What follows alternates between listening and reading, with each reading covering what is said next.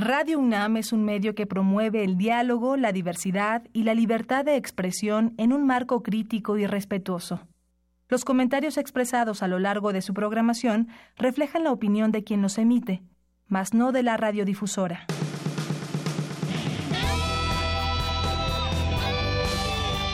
Prisma RU. Relatamos al mundo.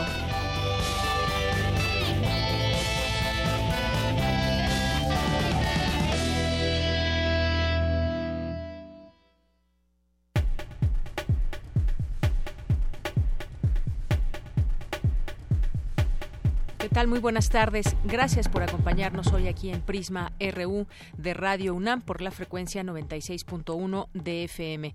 Bienvenidos sean todos ustedes. Soy Deyanira Morán y a nombre de todo el equipo los invitamos a que se queden con nosotros de aquí hasta las 3 de la tarde. Le tendremos información, entre ella pues esta noticia lamentable. El escritor Fernando del Paso, ganador del Premio Cervantes de Literatura 2015, falleció a las 9 de la mañana con 6 minutos. Hoy hoy, miércoles, a los 83 años de edad, en un hospital de la ciudad de Guadalajara. Apenas ayer la directora de la Feria Internacional del Libro de Guadalajara, Marisol Schulz, nos platicaba de que sobre Del Paso, que tenía agendadas tres participaciones. El universo literario mexicano está de luto. Ha muerto uno de los escritores más importantes del siglo XX en las letras hispanas. Vamos a escuchar a continuación esta información que nos preparó mi compañera Virginia Sánchez y más adelante vamos a tener una entrevista de nueva cuenta con la directora de la Feria Internacional del Libro de Guadalajara, Marisol Schulz, para hablar de Fernando del Paso. Adelante. ¿Qué tal? ¿Cómo les va? Eh, soy Fernando del Paso, eh, conocido como escritor mexicano de novelas principalmente, unos ladrillazos increíbles, pero de vez en cuando pues me pongo a escribir pequeños poemas o poemas un poco más largos.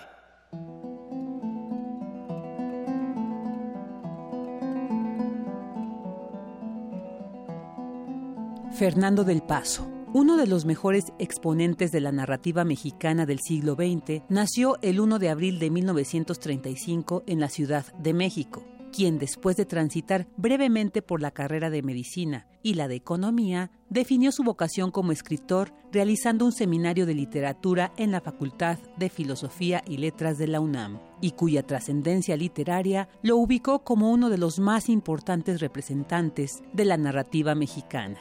Además de su prolífica carrera como escritor, se destacó como locutor, periodista, dibujante y artista plástico. Entre sus obras más reconocidas se encuentran José Trigo, Palinuro de México y Noticias del Imperio. Pero sus creaciones no se limitaron a la narrativa. También nos legó ensayos y bellos poemas como los que dedicó al mar. Cuando tú eres el mar, el mar entero, me bebo tu rubor a bocanadas y en las rendijas de tu suave sombra deposito semillas de alabastro. Me detengo en tus pechos que cintilan, atónitas esponjas empapadas en la leche de un astro acuchillado, baluartes de orosús y piel de ave. Allí busca su cuna la blancura, allí encuentran las olas la ondulada, limpia tibieza de su epifanía. La grandeza de su obra lo hizo acreedor a muchos reconocimientos y premios como el Javier Villaurrutia en 1966, el Premio Nacional de Ciencias y Artes de México en 1991, el Premio Internacional Alfonso Reyes en 2014 y el Premio Cervantes de Literatura en 2015. Dedico el Premio Cervantes a mis padres Fernando del Paso Carrara y en Alicia Morante Benedendo que en paz descansen. Dije antes que todavía no, que no quiero nacer. Pamplinas, fue una bravuconada. La vida ha sido bastante cuata conmigo. Quise escribir y escribí. Nunca escribí para ganar premios, pero ya ven ustedes, aquí estoy. Tan mal he estado en los últimos tiempos que cuando alguien me vio y me dijo, pero hombre, así va usted a ir a España. Y yo le contesté, yo a España voy así sea en camilla de propulsión a chorro o en, o avión de ruedas. Hasta siempre, Fernando del Paso. Tus letras seguirán vigentes.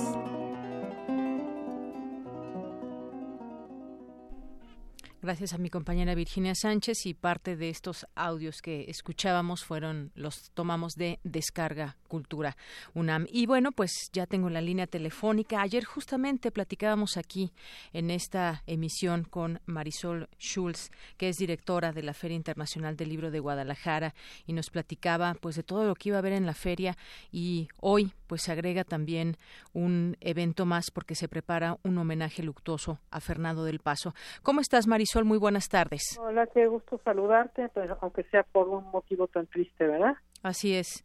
Sí. Y bueno, pues platícanos un poco sobre este legado, tú una persona cercana a Fernando del Paso y bueno, pues también este homenaje luctuoso que se está preparando.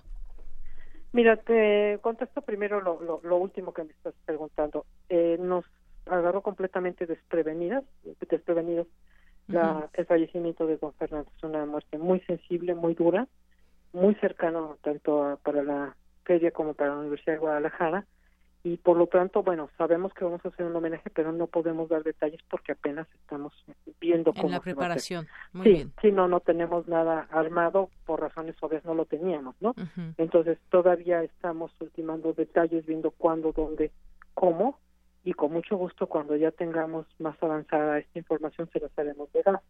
Entonces, bueno, pues sí, eso es, completamente inesperado. Y bueno, pues eh, me preguntaba el delegado, mira, don Fernando fue una persona, oímos su voz, ¿no? Ahí con eso nos podemos dar cuenta de su lucidez, de su inteligencia, de su sentido del humor. Y por supuesto, leyendo sus grandes obras, podemos darnos cuenta del gran mexicano que acaba de fallecer, de la gran personalidad que se nos ha ido y que nos y que vamos a echar en falta mucho, ¿no? Y que nos deja como legado su, obra literaria, su obra también eh, pictórica, dibujaba, hacía grandes dibujos y sus propias participaciones públicas en distintos eh, eh, foros del país. Como obra literaria, bueno, pues dos obras fundamentales de nuestra narrativa como son Palinuro de México y Noticias del Imperio, y muchos más, ¿no? Y muchos más, 1967, La muerte se va a Granada, etcétera, etcétera. Pero bueno, eh, de lo que se habla de las novelas más importantes del siglo XX siempre se habla de Noticias del Imperio de Palinuro de México. Así es. Decía, ahorita lo escuchábamos en uno de los audios, nunca escribió para ganar, decía, nunca escribí para ganar premios, pero los ganó. Narrador, ensayista, poeta, dramaturgo, Fernando del Paso, forma parte, Marisol, de una eh, generación de escritores latinoamericanos de la segunda mitad del siglo XX que corrió los linderos de la literatura en español. Mencionabas algunas de sus obras y, también, por supuesto, recordar este premio Cervantes que, que ganó y que, bueno, como él decía, eh, vive, vivía en la constelación de Andrómeda, como decía él, y que pues cuando se enteró se lo informó su hija Paulina y pues con lágrimas en los ojos es como se enteró de este premio Cervantes, posteriormente un gran discurso que dio allá en España y pues un reconocimiento enorme a todo ese esfuerzo que durante pues 60 años había hecho eh, a lo largo de toda su vida escribiendo 60 años de esfuerzo que reconocen pues eh, se reconocieron los principales libros de su bibliografía.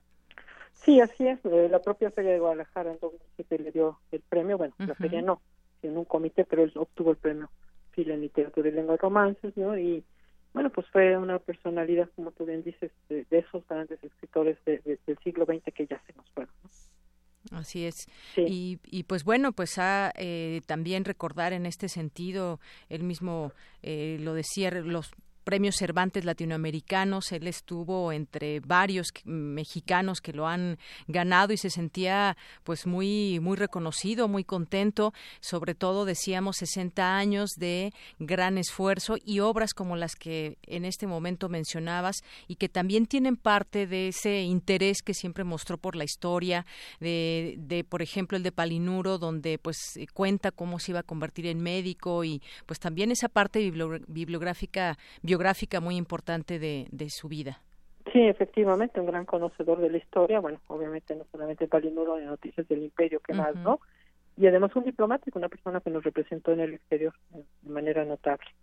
Así es, fue consejero cultural de la Embajada de México en París, cónsul general de México en Francia, director de la Biblioteca Iberoamericana Octavio Paz de la Universidad de Guadalajara.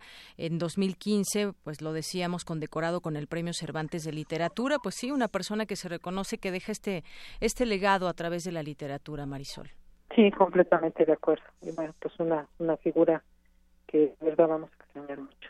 Así es, y bueno, también en su momento, en distintos, en distintas entrevistas, recordaba también sus influencias de otros escritores y pues eh, también eso nos abre también ese panorama de cómo, cómo era su, cómo fue su formación eh, literaria también.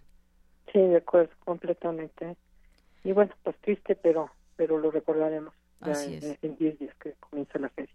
Así es. Y bueno, también por último comentarlo, Marisol, un interesado también en su en su entorno, en su país, eh, las opiniones que hacía también sobre lo que pasaba, esa preocupación que tenía muy legítima de lo que de los acontecimientos en México. Sí, un hombre con una gran conciencia política y muy bien dicho, con una gran conciencia de su entorno y comprometido con, con, con decir las cosas como como las pensaba. Así es. Bien, Marisol Schulz, eh, te agradezco mucho estos minutos aquí en Prisma RU de Radio UNAM. Te mando un abrazo. Te agradezco muchísimo también a ti. Un abrazo y un abrazo a todos los radioescuchas. Gracias. Hasta luego. Hasta luego. Marisol Schulz es eh, directora de la Feria Internacional del Libro de Guadalajara. Y bueno, pues así recordamos, quisimos eh, comenzar con esta información del escritor Fernando del Paso. Continuamos.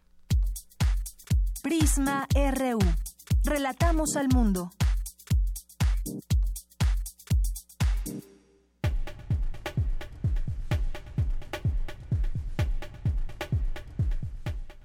Y hoy en nuestro resumen informativo, hoy miércoles 14 de noviembre, en los temas universitarios, a lo largo de sus 10 ediciones, la Noche de las Estrellas ha crecido a escala internacional. Este 2018 se une Nuevo Laredo y los detalles los tendremos más adelante con Dulce García. En distintos recintos de la Ciudad de México tiene lugar el certamen internacional de cine documental sobre migración y exilio. Más adelante, Cristina Godínez con la información. Desde el año 2000, la diabetes es la primera causa de muerte en México y actualmente 10 de cada 100 niños la padecen. Cindy Pérez Ramírez nos tendrá los detalles hoy que se recuerdan datos y que se, se conmemora o se recuerda que la diabetes es la primera causa de muerte en nuestro país. En los temas nacionales, el secretario de Gobernación, Alfonso Navarrete, sostuvo hoy una reunión con los gobernadores de la frontera norte en la que abordarán el tema de las caravanas migrantes. En tanto, el principal contingente de la caravana de migrantes avanza en grupos por el noroeste del país, todavía a unos 2.000 kilómetros de Tijuana, donde ya se han congregado algunos eh, centroamericanos. La Comisión Nacional Bancaria y de Valores multó a varios bancos grandes y operadores por simular transacciones para aumentar los volúmenes de intermediación de bonos. Con algunas modificaciones, la Cámara de Diputados aprobó la reforma que crea la figura de los superdelegados y fortalece dos secretarías de Estado. Las bajas temperaturas que afectan a gran parte del país provocaron la suspensión de clases en todos los niveles en eh, los estados de Hidalgo, Campeche, Tabasco y Puebla, así como hubo también nevadas.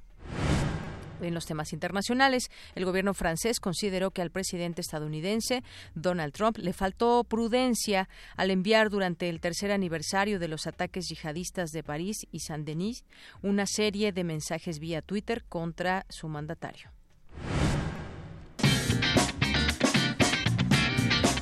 Hoy en la UNAM, ¿qué hacer y a dónde ir?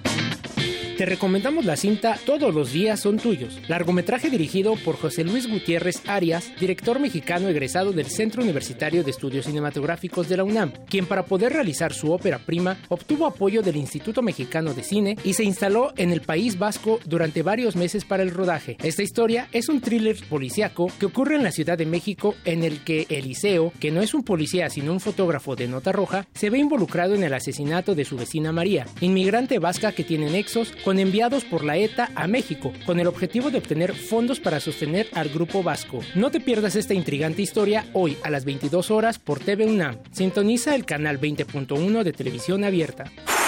Con la finalidad de incrementar la convivencia deportiva, la UNAM y el Instituto Politécnico Nacional organizan una serie de eventos de diferentes disciplinas deportivas entre ambas instituciones. Hoy no te puedes perder el encuentro de Taekwondo en las ramas superior y media superior. Asiste a las 19 horas a la Unidad Profesional Zacatenco del IPN y apoya a nuestra máxima casa de estudios.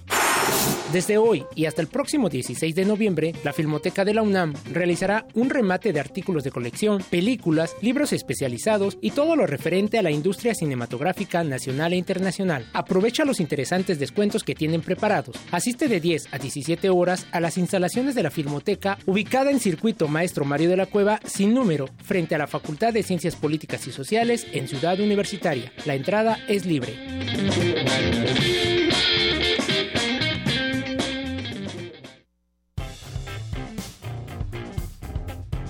Campus RU.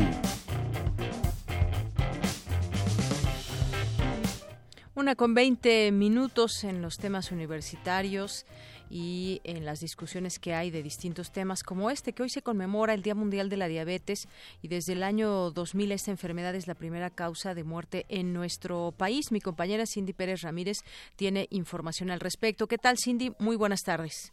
¿Qué tal, Deyanira? Muy buenas tardes. A propósito del Día Mundial de la Diabetes que se conmemora este 14 de noviembre, Ana Lilia Rodríguez de la Facultad de Medicina de la UNAM señaló en conferencia de medios que en nuestro país de 1980 a 2000 hubo un aumento alarmante de 47% en la tasa de mortalidad por esta enfermedad. Solamente en 2009 fallecieron 77.699 personas por diabetes. Y es que México tuvo uno de los más grandes cambios en su estilo de vida al canjear alimentos naturales y preparados en casa por los procesados, además de que aumentó el sedentarismo con las largas jornadas de trabajo y el entretenimiento ligado a la televisión y otros dispositivos electrónicos. Escuchemos a la investigadora Ana Lilia Rodríguez. Prácticamente la décima parte eh, de nuestra población tiene diabetes y vean ustedes cómo la prevalencia aumenta hasta un 27% a partir de los 60 años y prácticamente el 30% en, en personas de 70 años de edad.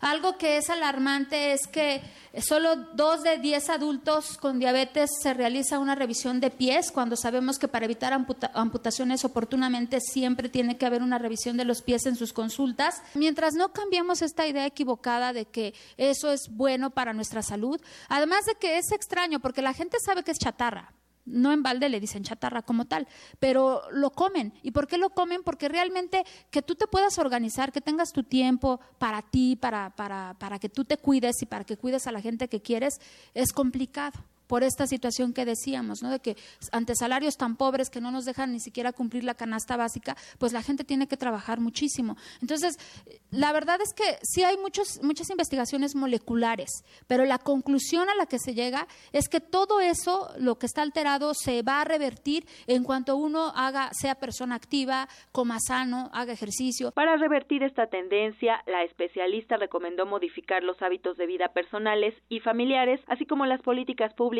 para poder seguir estas 10 indicaciones y lograr una vida saludable. 1. Hacer tres comidas principales y una o dos colaciones al día. Comer en 20 minutos o más. Comer diario tres raciones de verduras y dos de frutas. Suspender toda la comida chatarra o industrializada y comer fuera de casa solamente una vez por semana. Desayunar en las primeras dos horas al despertarse. Beber dos litros de agua al día. Dormir más de seis horas pero menos de nueve. Comer antes de las 15 horas y cenar antes de las 20 horas.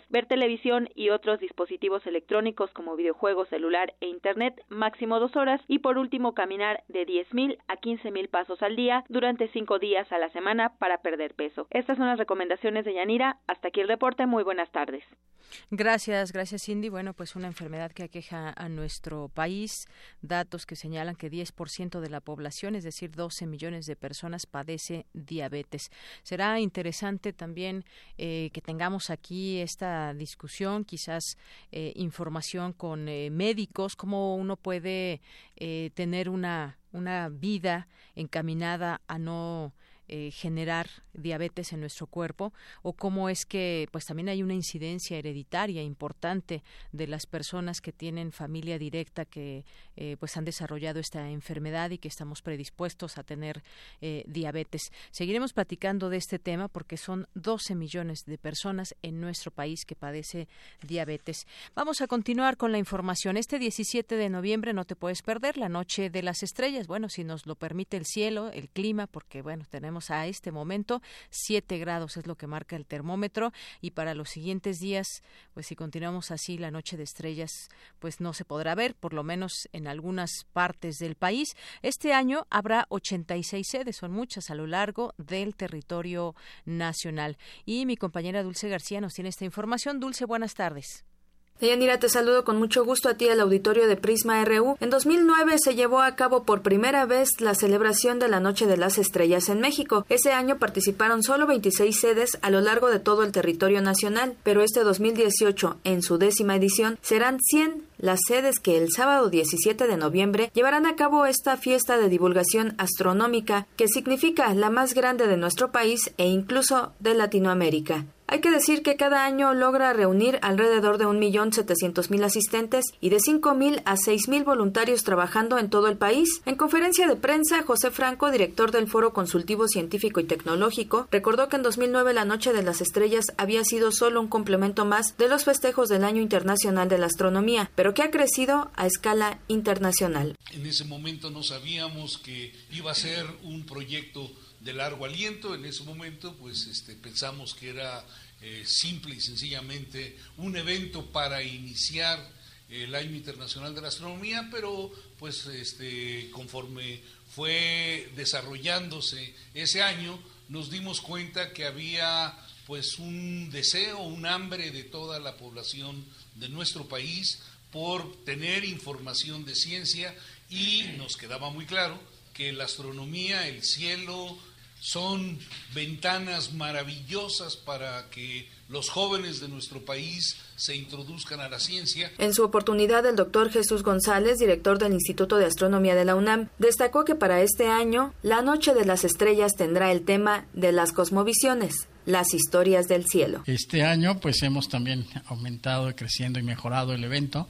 Tenemos 61 carpas que incluyen distintas, muchas actividades para todas las edades. Hay dos planetarios móviles, tenemos dos escenarios. Eh, hay dos carpas donde hay conferencias continuas a partir de las 12 del día en temas científicos y astronómicos. Eh, hay música en vivo, danza, teatro. Eh, entonces, como les digo, es, es, una fiesta. Va a haber más de 200 telescopios que precisamente eh, nos ayudan mucho aquí los astrónomos aficionados. Ustedes pueden traer su telescopio. Tenemos una carpa donde les ayudamos a utilizarlo, si no sirve les podemos ayudar a arreglarlo. De Auditorio de Prisma RU, cabe mencionar que esta fiesta astronómica coincide este 2018 con la celebración de los 140 años del Observatorio Astronómico Nacional, por lo que en Ciudad Universitaria se realizará una conferencia magistral a cargo del doctor Guillermo Bernal Romero del Instituto de Investigaciones Filológicas de la UNAM, donde se hablará de las constelaciones y de los dioses celestes mayas. Además, habrá un concierto especial otorgado por la Orquesta Juvenil Universitaria Eduardo Mata, entre otras actividades. Hasta aquí el reporte. Muy buenas tardes.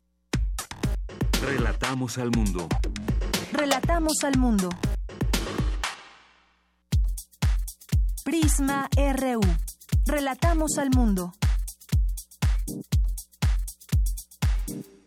Me da mucho gusto recibir en este espacio de Prisma RU de Radio UNAM a Raquel Castro. Ella es escritora, guionista, profesora y promotora cultural. ¿Qué tal, Raquel? Muy buenas tardes. Hola, muy buenas tardes. Muchas gracias por invitarme. Bien, pues te hablamos porque quisiéramos que nos invites, queremos que nos invites a este quinto seminario de fomento a la lectura del programa Universo de Letras de la UNAM, que va a estar dedicado al tema sexualidad, género y ciencia ficción. Pues sí, mira, eh, la cátedra de fomento a la lectura José Emilio Pacheco cada año escoge un tema distinto para invitar a la gente a leer. prácticamente de eso se trata. Y en esta ocasión toca un género del que yo soy muy fan, la ciencia ficción, y cómo se relaciona con la manera en que nos vemos a nosotros mismos, con la manera en que nos relacionamos con nuestro propio cuerpo.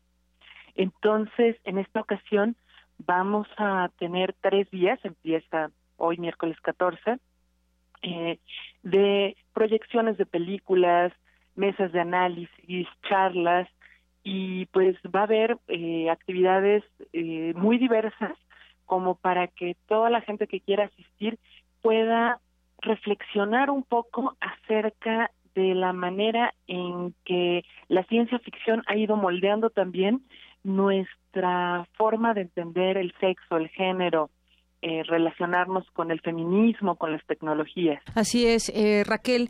En esta lista de participantes leo que habrá narradoras transgénero, en voces transparentes. Es un grupo dedicado a la búsqueda y recuperación de relatos de miembros de la comunidad LGBTI. Platícame un poco de, de esta participación de este grupo. Armando Trejo, que es el director del Festival Internacional de Narración Oral, todo el tiempo está tratando de hacer actividades más y más incluyentes. Por ejemplo, él maneja un, una actividad con el INBA que se llama Temprano Cuentan los Abuelos, que está dirigido a que personas de la tercera edad eh, canalicen sus vivencias, las convierten en historias y las puedan compartir. Entonces, en este caso se trata de darle visibilidad a las personas transgénero, que también puedan visibilizarse, que puedan estructurar, porque de alguna manera el modo en que nos narramos a nosotros mismos nuestra vida es una manera en la, en la que nos presentamos a los demás. No es nada más que te pares en el escenario y cuentes una historia, sino que tiene detrás todo un trabajo de sensibilización, de apropiación de tu propia historia, de adaptación de esa historia a una estructura dramática y ese es el trabajo que hace Armando yo no he visto todavía en particular lo de voces transparentes, pero conociendo el trabajo que él hace y sabiendo el objetivo que tiene esto, yo creo que es una de las actividades que no deberían perderse. Muy bien, Raquel. Oye, va a haber autores, narradores, promotores de la lectura, editoras, artistas visuales, especialistas en literatura y cine que participan en este seminario y también va a estar en la apertura en el seminario que se llevará a cabo en la sala Carlos Chávez el escritor Nayef Yeya, quien ofrecerá una una conferencia que lleva por título Sexualidad replicantes y la ilusión del deseo de Blade Runner a los sexbots. Yo creo que Nayef es uno de los autores más importantes que tenemos en México, que lleva años y años explorando el tema de la sexualidad relacionada con la tecnología. Yo lo leía en los años 90, tenía una columna en la jornada y era súper fan yo de él. Entonces, saber que estamos en el mismo eh, coloquio, en la misma actividad, me emociona muchísimo y sobre todo porque Nayef es un gran estudioso de estas maneras en que uno podría pensar que la, los avances tecnológicos suplen a la sexualidad y más bien es cómo la modifican y cómo la propia sexualidad modifica los avances tecnológicos. Creo que esta mesa, donde además Nayef va a estar con Jorge Volpi y Benito Taibo, va a ser una este pues una actividad muy interesante para toda la gente y que además Nayef vive en Nueva York. Entonces, que venga a México, que podemos tener la, ocasión de escucharlo, de platicar con él, no hay que desaprovechar. Y por último, Raquel, pues dinos cuándo, dónde y a qué hora. Es 14, 15 y 16 de noviembre en la sala Carlos Chávez en, en CEU. Eh, la entrada es completamente libre. Todos los días empiezan las actividades a las 12 del día con una película. Importante, la película no es nada más que la veas y te vayas a tu casa con lo que viste, sino que al final de la película va a haber un análisis, una charla. Entonces eso yo creo que también es muy interesante. Y luego a partir de las cuatro, las cuatro y media de la tarde va a haber conferencias, eh, como tú decías, eh, narración oral, eh, y un montón de cosas más. Muy bien, Raquel. Y esta justamente de Nayef que platicábamos es hoy a las 4.30 horas, ahí en la sala Carlos Chávez. Así que, pues bueno, muchísimas gracias por invitarnos a este evento que suena muy interesante. Gracias, Raquel Castro. Gracias a ustedes y pues allá nos vemos. Claro, claro que sí. Muy buenas tardes. Raquel Castro es escritora, guionista, profesora y promotora cultural. Prisma RU. Relatamos al mundo.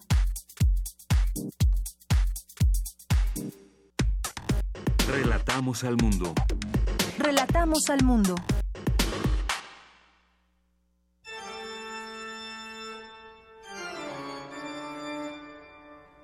El ensayista, novelista y filósofo Héctor Zagal realizará la presentación de su más reciente obra literaria, El Inquisidor. Aquí, la invitación en voz del doctor Zagal. ¿A cuántas personas ejecutó la Inquisición durante sus tres siglos de reinado en el virreinato? ¿Cuáles eran los delitos que más perseguía? Si quieres saber esto y conocer más historias sobre el Santo Oficio, los invito a la presentación y a la lectura dramatizada de mi novela El Inquisidor, que tendrá lugar el jueves 15 de noviembre a las 7 de la noche en el maravilloso escenario de la Capilla Gótica del Instituto Cultural Helénico en la colonia Guadalupe. Yo soy Héctor Zagal, mi Twitter arroba hzagal, zagal con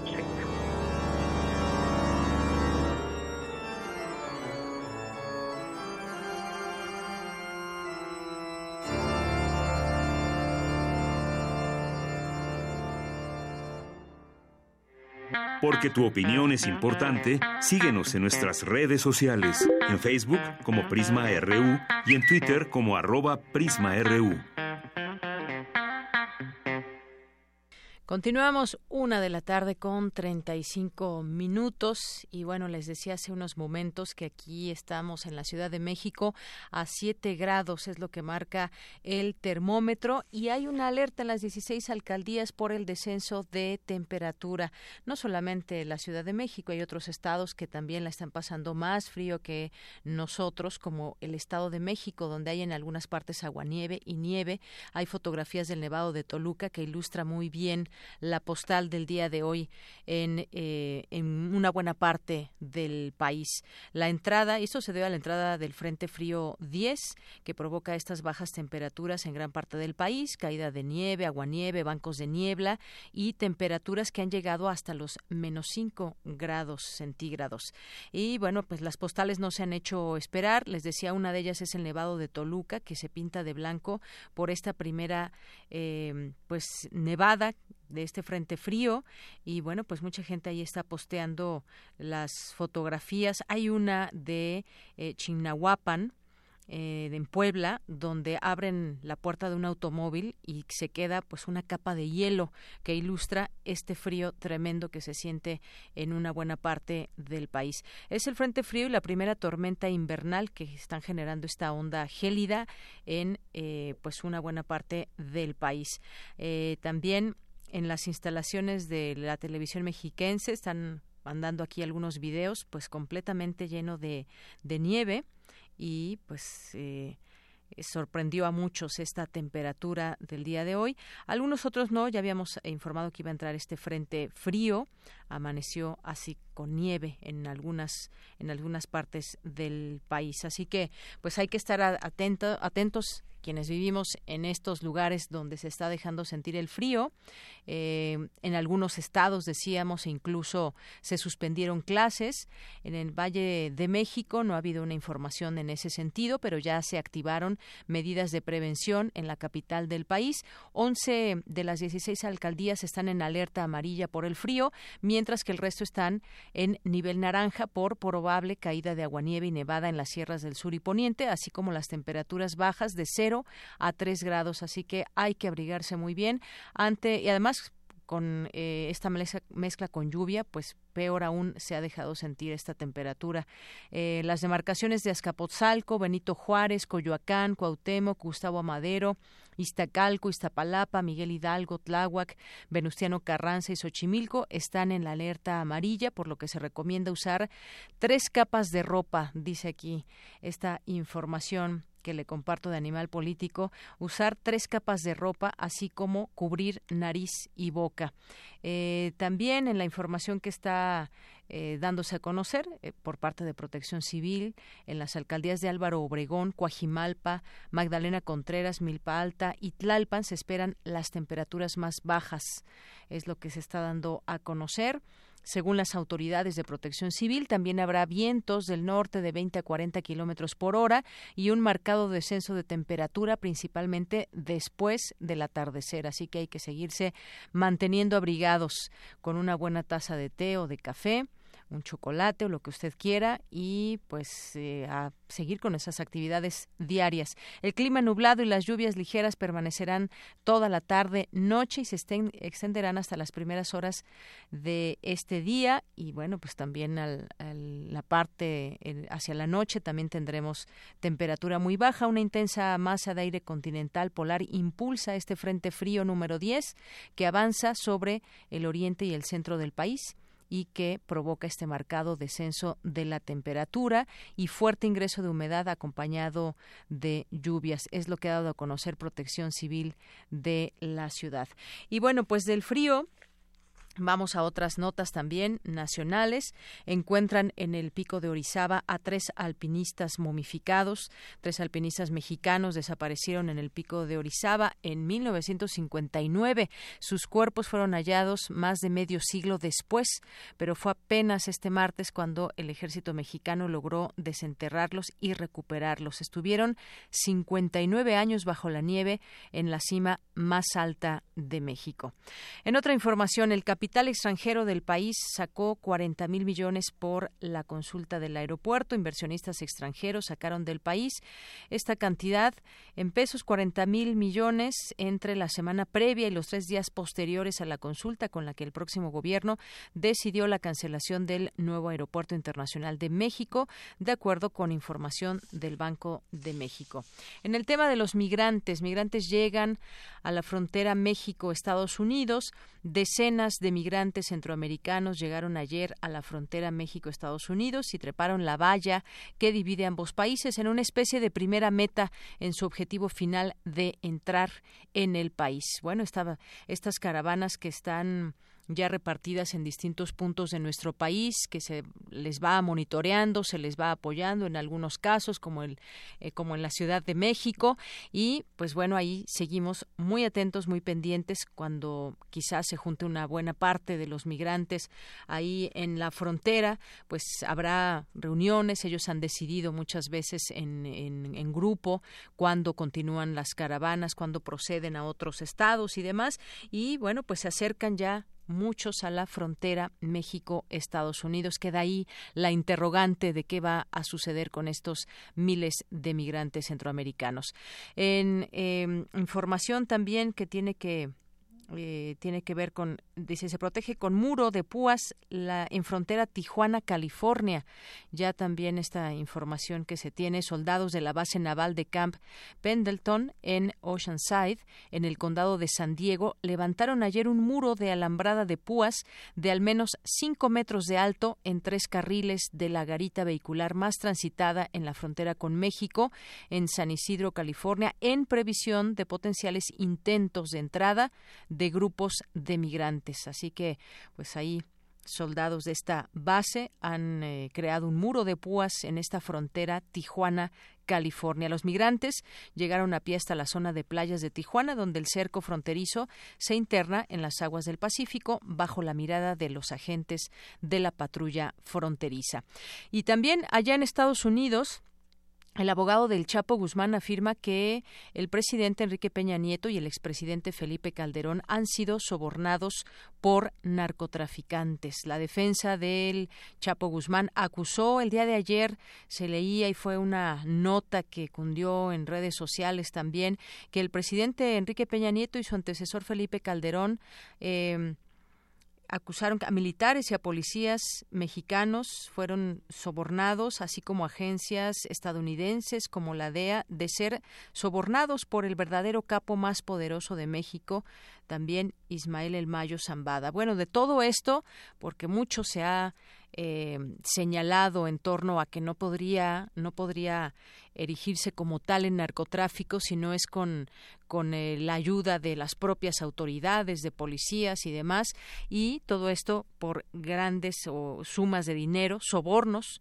sobornos y habrá que documentar todo esto porque las acusaciones pueden estar así pero pues se necesitan también toda esta información que lleve exactamente a saber quiénes fueron sobornados, eh, cuánto recibieron estos eh, este presidente y expresidente según dice el Chapo Guzmán a través de su eh, defensa así que pues es una declaración bastante bastante fuerte el exdirector de la DEA Mike Vigil tacha de sin valor acusaciones contra presidentes mexicanos.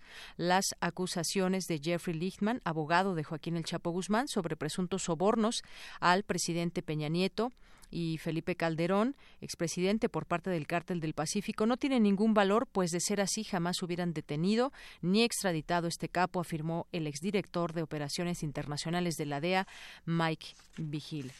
Eh, bueno, pues eso es parte de la información que tenemos el día de hoy. Pues sí, una información muy fuerte, esto que se declara acusaciones que en todo caso, insisto, deberían o tendrían que ser eh, sustentadas de alguna manera para conocer más detalles de esta información. Y bueno, pues nos vamos ahora a las breves internacionales con Ruth Salazar. Internacional RU. Cientos de palestinos celebraron en Gaza lo que proclaman como una victoria sobre Israel. El alto al fuego se negoció a través de Egipto ayer martes, tras casi dos días de enfrentamientos, los más graves desde la guerra de 2014. Habla Ismail Radwan, representante del grupo islamista Hamas. La intermediación de Egipto ha llevado al reforzamiento del acuerdo de alto el fuego. Nos comprometemos a mantenerlo mientras lo hagan los ocupantes, pero nuestros dedos estarán sobre el gatillo si lo violan.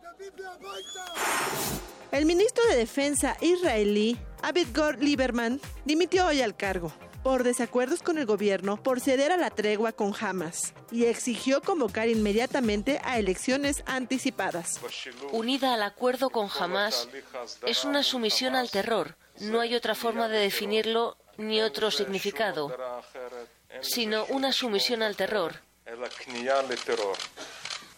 Lo que estamos haciendo como país es comprar una calma a corto plazo que en el futuro dañará la seguridad nacional. La primera ministra británica Theresa May aseguró que el borrador del acuerdo del Brexit acordado con la Unión Europea sitúa al Reino Unido cerca de cumplir lo que se votó en el referéndum de 2016. No renegaremos de la decisión del pueblo británico. Saldremos de la Unión Europea, de la política y recuperaremos el control de nuestro dinero, leyes y fronteras ejecutaremos el Brexit y el Reino Unido saldrá de la Unión Europea el 29 de marzo de 2019. Pero no todos están de acuerdo con el borrador del Brexit. En el Parlamento británico, varios diputados ya anunciaron que votarán en contra, como el exministro de Exteriores Boris Johnson, quien habla de un acuerdo inaceptable. No veo cómo se puede apoyar si se cree en la libertad económica y política de este país. Si me preguntan si voy a votar en contra, la respuesta es sí.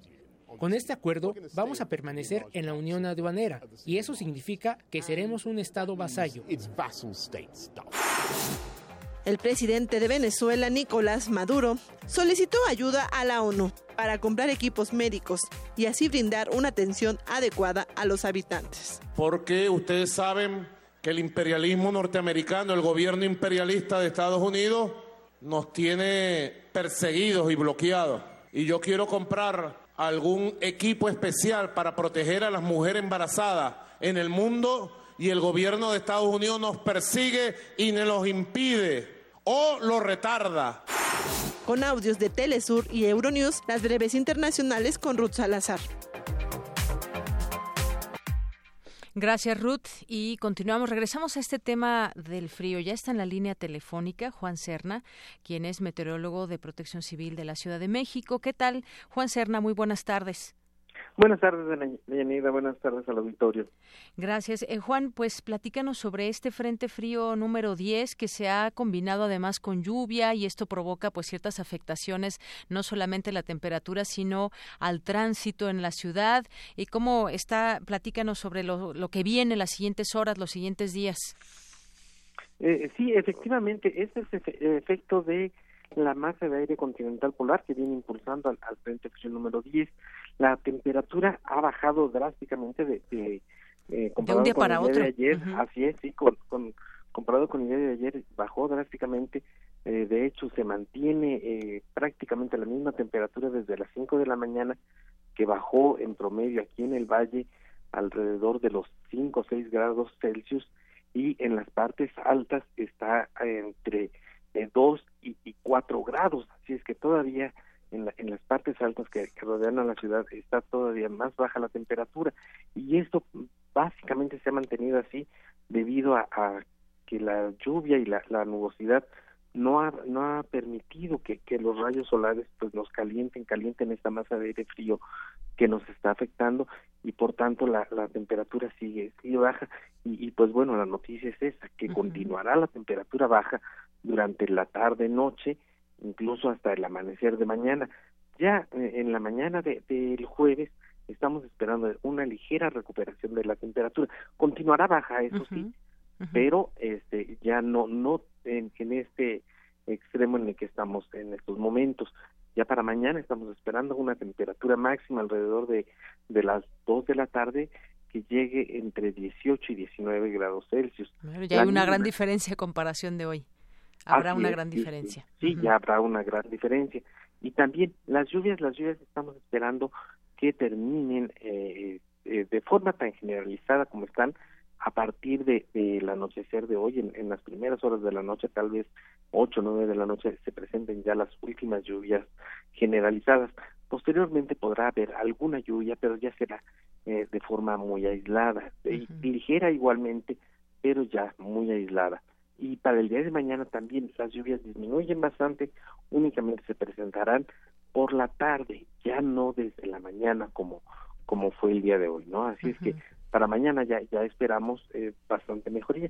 Pero eso sí, este eh, queremos recomendarle a la ciudadanía pues que evite eh, los cambios bruscos de temperatura, que use al menos tres capas de ropa, que si es necesario salir, exponerse al frío, pues bueno, lo haga cubriéndose nariz y boca, que consuma abundantes líquidos, frutas y verduras, principalmente ricas en vitamina A y C, que por ningún motivo debe de automedicarse ante ante aparentes resfriados, ¿no? Que, que siempre ocurran con con el médico, que usen crema para proteger e hidratar la piel, no fumar en, en, lugares cerrados ni cerca de los niños, o mujeres embarazadas, ancianos o personas en general enfermas, ¿no?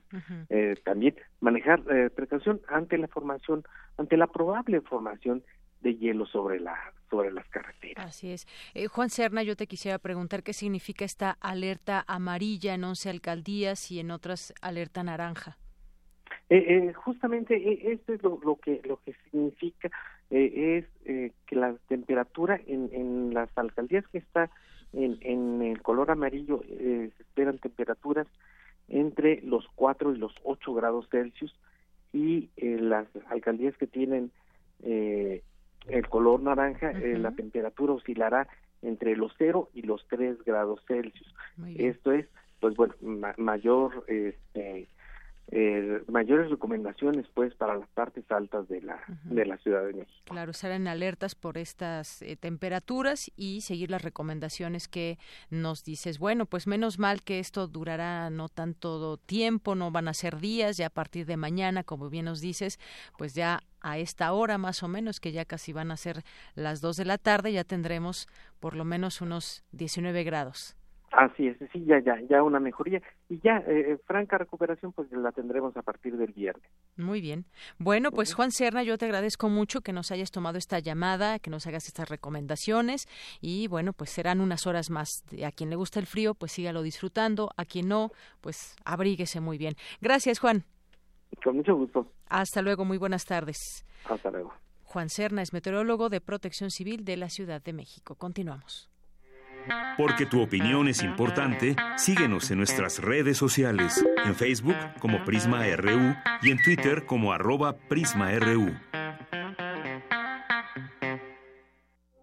Queremos escuchar tu voz. Nuestro teléfono en cabina es 55 36 43 39.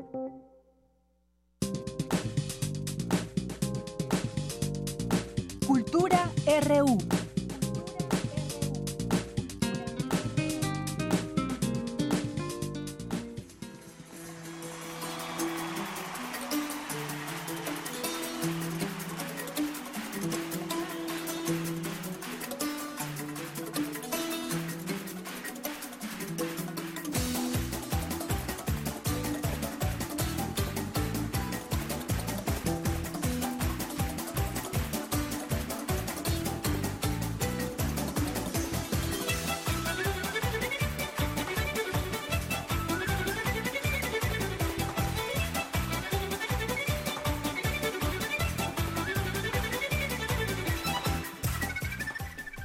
Pues así empezamos hoy Cultura. Si nos ponemos a bailar con esta música podemos entrar en calor también. Así es, Deyanira, muy buenas tardes. Es un gusto saludarlos hasta a través de esta frecuencia universitaria. Oye, el meteorólogo decía que el fin de semana va a mejorar eh, y espero que sí mejore el clima. Aunque bueno, viendo las imágenes de Toluca, de mm. Chihuahua, no me siento con derecho de decir que tengo frío aquí en la Ciudad de México. Así es, sí, allá está cayendo nieve. Así es, y bueno, hoy 14 de noviembre, pero de 1954, nació el pianista y compositor griego Conocido por su música instrumental contemporánea, que es lo que estamos escuchando.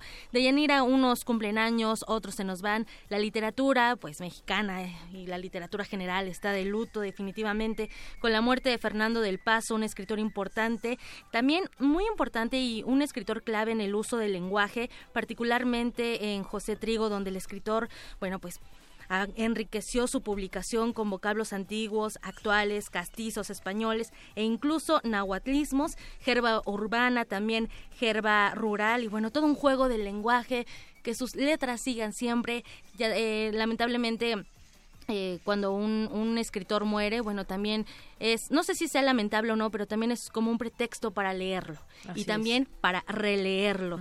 Y bueno, eh, ya les decía que estamos en esta, en esta sección y es momento de iniciar y hoy vamos a abrir nuestro espacio para hablar de arte comunitario. No hay nada más gratificante que realizar trabajo en equipo, hacer sobre todo comunidad. Y en cabina, en esta mesa de Prisma RU, ya nos acompaña Cristina Belfu. Ella es miembro de Impacto Social y Arte comunitario. ¿Cómo estás, Cristina? Hola, Tamara. Hola, Deyanira. Pues la verdad es que estoy muy contenta de que se abran estos espacios, como debe ser en nuestra universidad, porque hay proyectos, digamos que estamos viviendo un momento difícil en cuanto a violencia, en cuanto a feminicidios, diferencias de género, eh, dificultades con los problemas de adicciones que, que tienen hoy en día los jóvenes y de pronto pues ya estamos inundados de malas noticias. Sin embargo, hay un grupo de personas que somos los que integramos Impacto Social y Arte Comunitario, que es una asociación civil encabezada por Gregorio Escobar, que es un artista plástico, también muy querido por la UNAM. también egresado de la UNAM. Egresado de la UNAM y además con, con murales importantes en el CCH Azcapotzalco. Y Tania Ángeles Begún, que es una actriz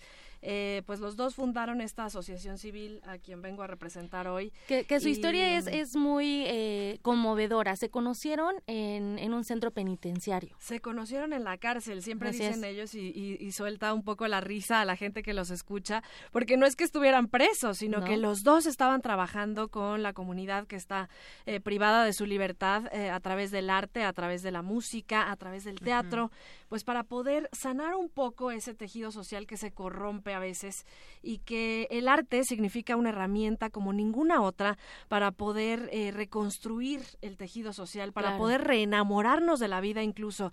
Eso que nos ha dejado con la desesperanza, con el dolor, eh, lo podemos recuperar a través del arte y a través de sus virtudes, a través de sentir la música, a través de empatizar con una historia que, que nos duele a todos y que al ponerle nombre nos convierte a esas víctimas en seres humanos, en personas que, que pues que pudieron haber sido nuestra familia, nuestros vecinos, nuestros compañeros de clase. Nosotros mismos. Nosotros incluso. mismos. Oye, pues sí, el arte es una forma de resistencia.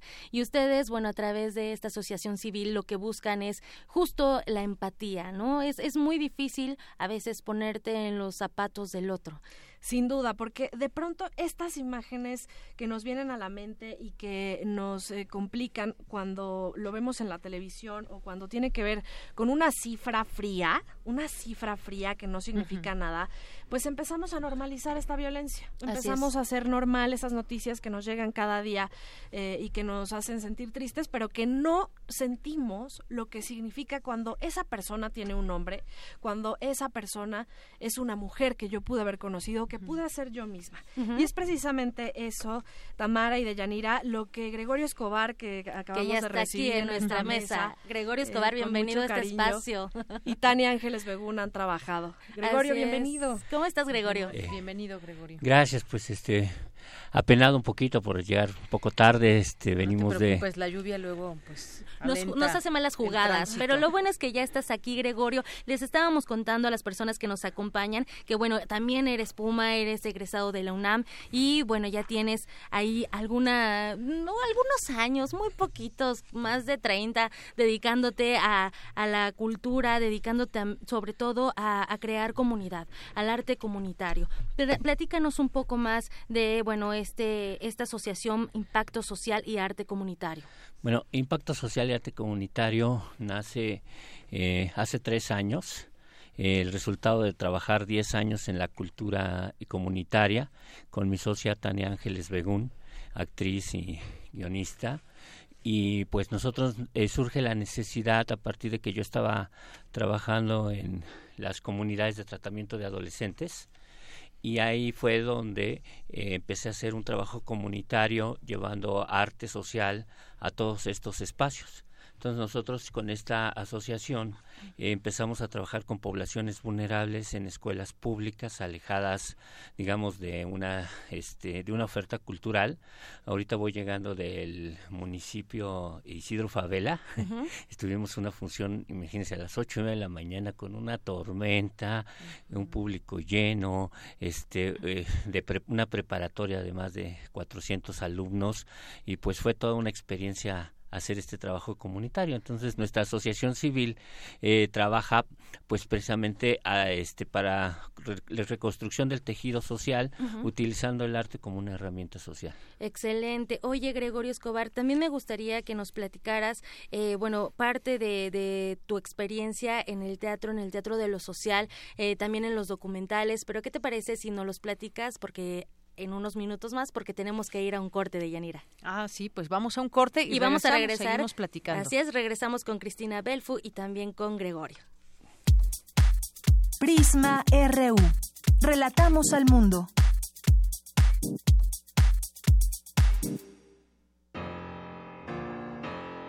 ...2018...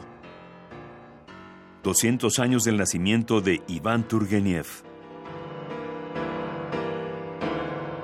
En un tiempo en el que aún el esclavismo era cotidiano, Turgeniev idealizaba en sus relatos a los siervos como seres superiores, en calidad humana, a sus amos.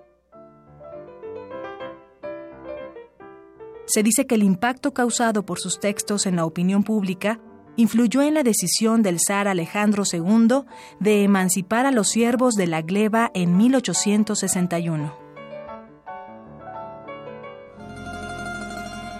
Iván Turgeniev, 96.1 de FM.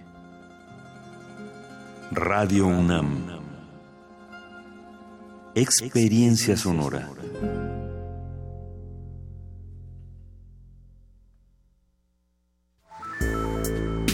La verdad no se posee, solo se puede ser verdadero. Y cuando tu cuerpo se enciende en llamas, ahí hay verdad.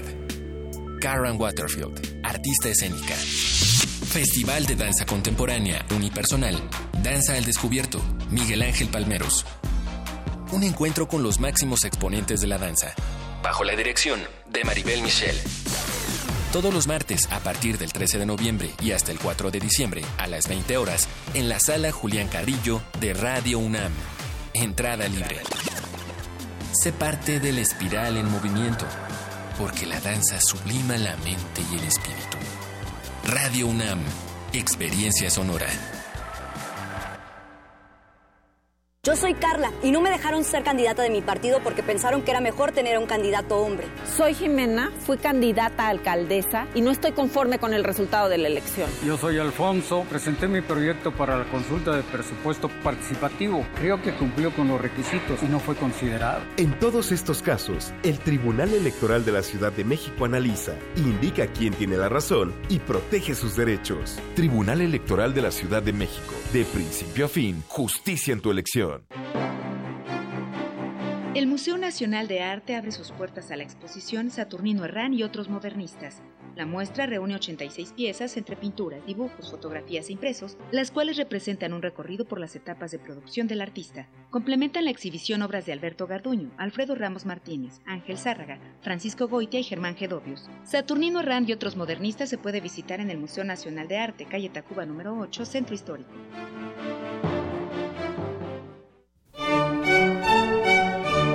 Tenemos la fusión exquisita para ti. Dos esencias finamente mezcladas que al entrar en contacto con tu ser te harán bailar. Diáspora de la danza. La música a través del cuerpo.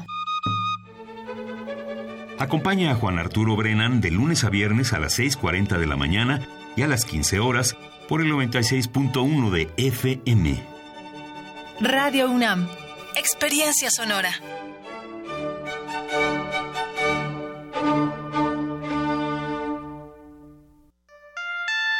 Vagar en un callejón de angustia donde no hay ni un rincón para aplacar su hambre de vida.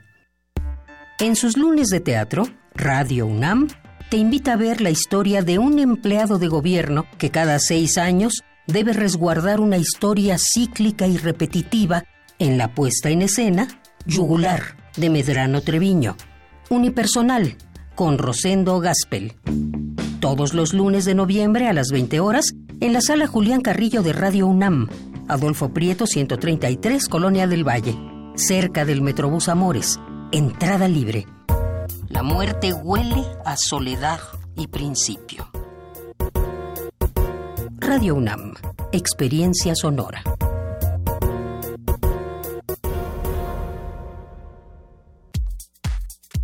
Tu opinión es muy importante. Escríbenos al correo electrónico prisma.radiounam@gmail.com.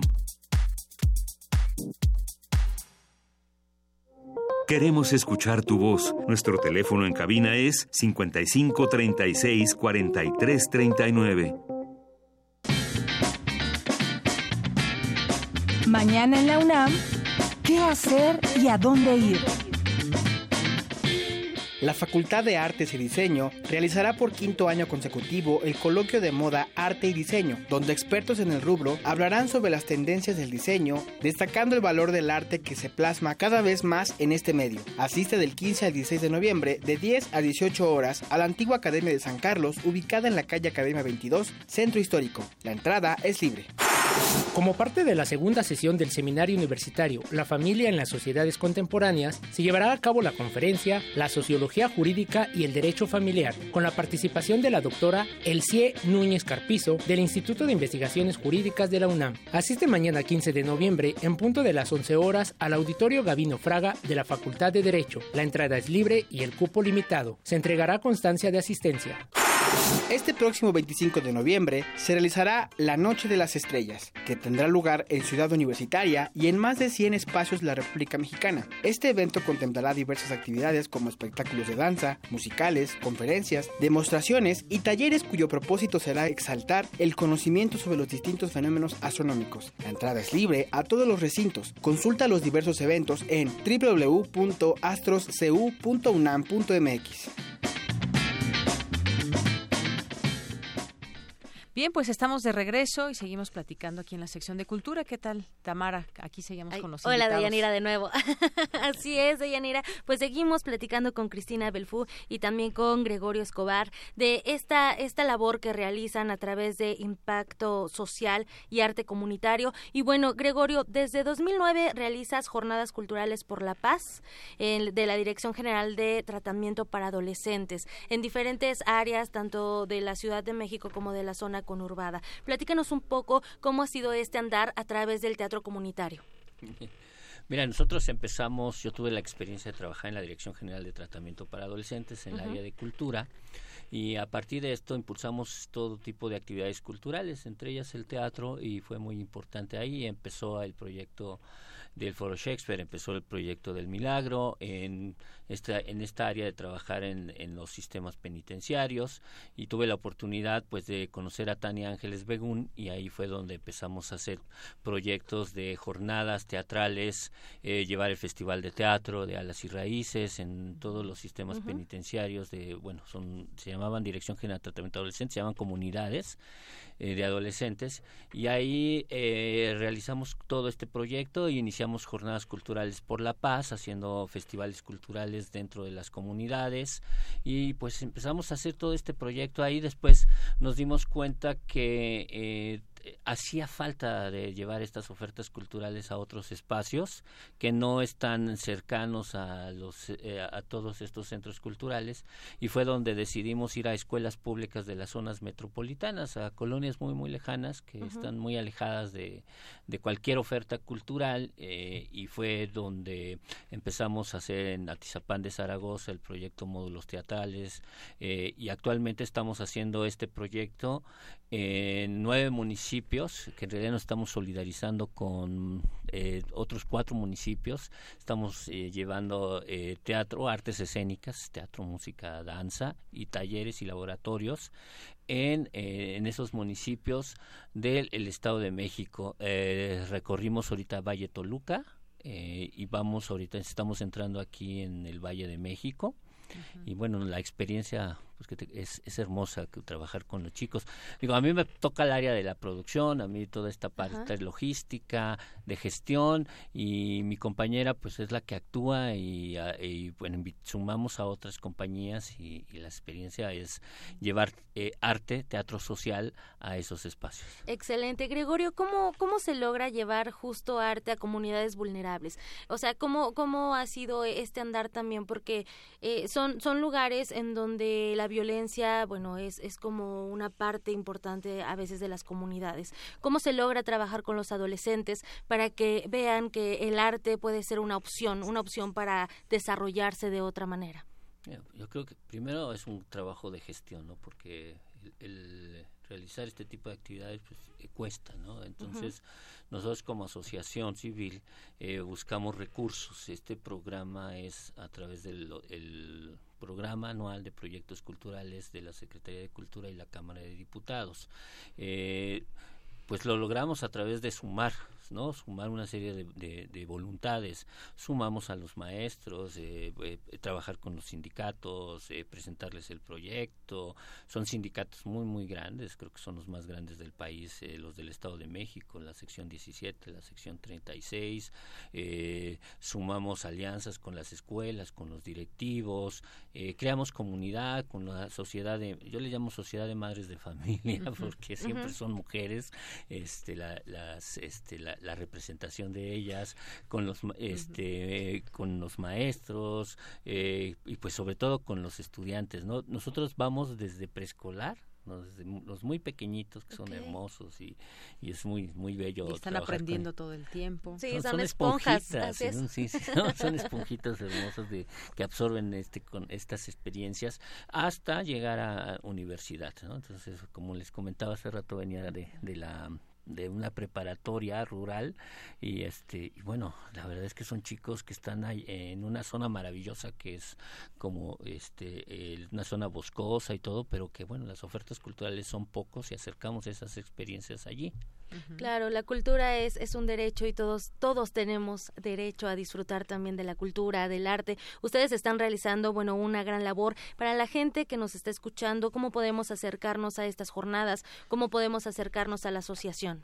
Eh, bueno, nosotros tenemos en nuestras redes sociales, estamos como Impacto Social y Arte Comunitario, nos pueden buscar en Facebook, nos pueden en Twitter también.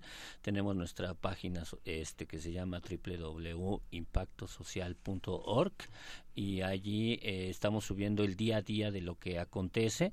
Eh, las funciones son en escuelas públicas este, para esos niveles, pero sin embargo estamos realizando también en teatros municipales, escuelas, pues eh, este, invitamos a escuelas ¿no? que vayan ahí, pero también abrimos al público, a los ciudadanos en general. El domingo pasado tuvimos una función también en el Teatro Bicentenario sobre las jornadas en contra de la violencia hacia las mujeres y ahí eh, llevamos teatro eh, que abordara esa temática y es, son entradas gratuitas eh, en esos espacios. Excelente. Podemos hacer, podemos construir un mundo mejor, podemos generar una empatía, crear estas redes también sociales y comunitarias a través del arte y bueno, este es un gran pretexto para acercarnos también a la asociación.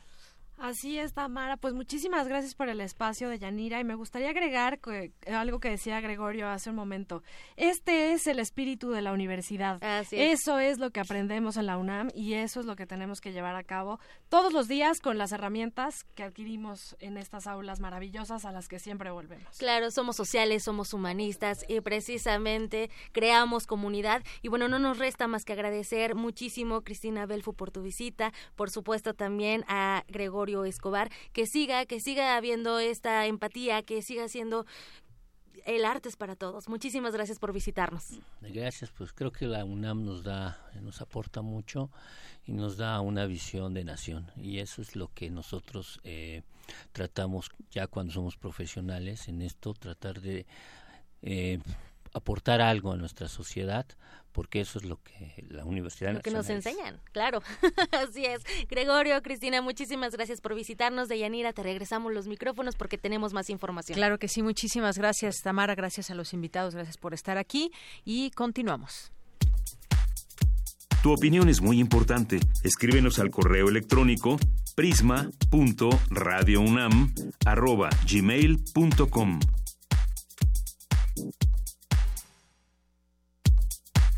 Prisma RU. Relatamos al mundo.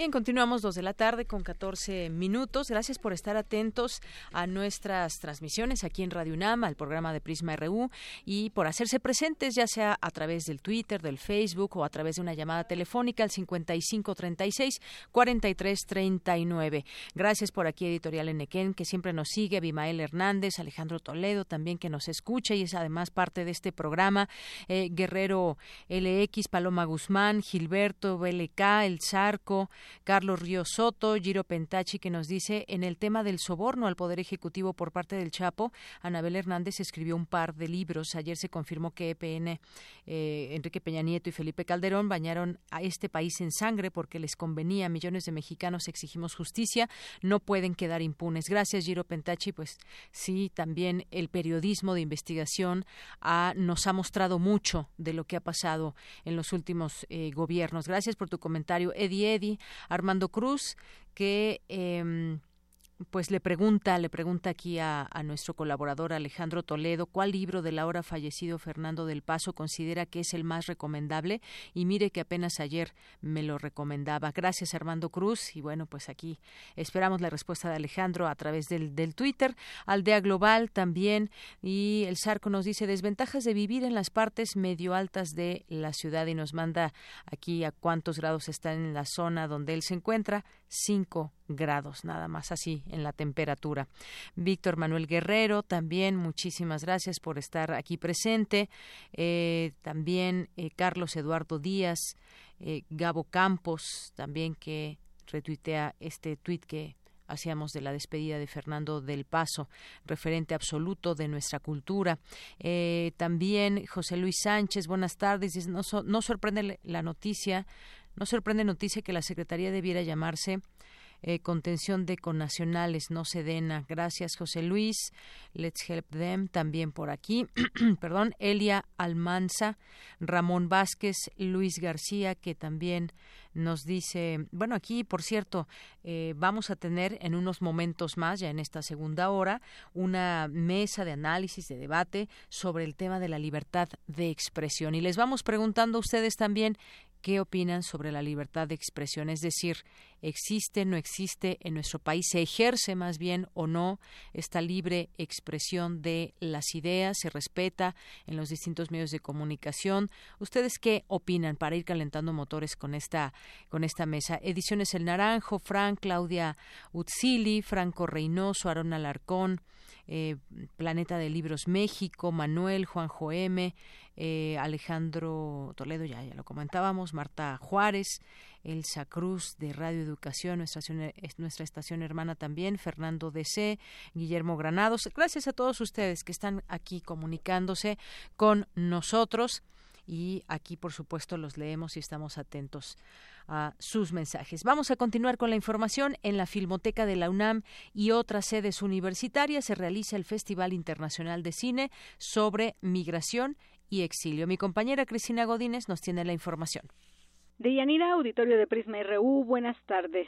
La inauguración de este certamen, que llega a su quinta edición, fue ayer en el Centro Cultural España, en donde se proyectó el documental David, El regreso a la tierra, de la directora mexicana Anaís Huerta, quien estuvo presente en la sala. Y de la importancia de estas proyecciones habla María Luisa Capela, del Centro de Estudios de Migraciones y Exilios se trata de que no solo se vea cine, sino que también se piense en el tema. Es decir, tratar de que el espectador se ponga un poco en la piel del migrante, que viva con el migrante, lo que el migrante suele vivir. El tema es muy dramático, muy difícil, es mundial, ¿no? Ya lo sabemos, pero ahí sí vemos cuáles son todas estas cosas por las que tiene que pasar. Y en general los documentales tocan algunos de estos temas, por ejemplo, la espera para tener papeles, por ejemplo, la de no ser de ningún sitio, ¿no? Porque estás así un poco yendo para un lado y en el otro y cuando regresas no eres ya de ese otro. El migrante en general no es gente que tenga dinero, ¿no? Entonces hay desde las, situaciones así muy generosas de los países a donde se llega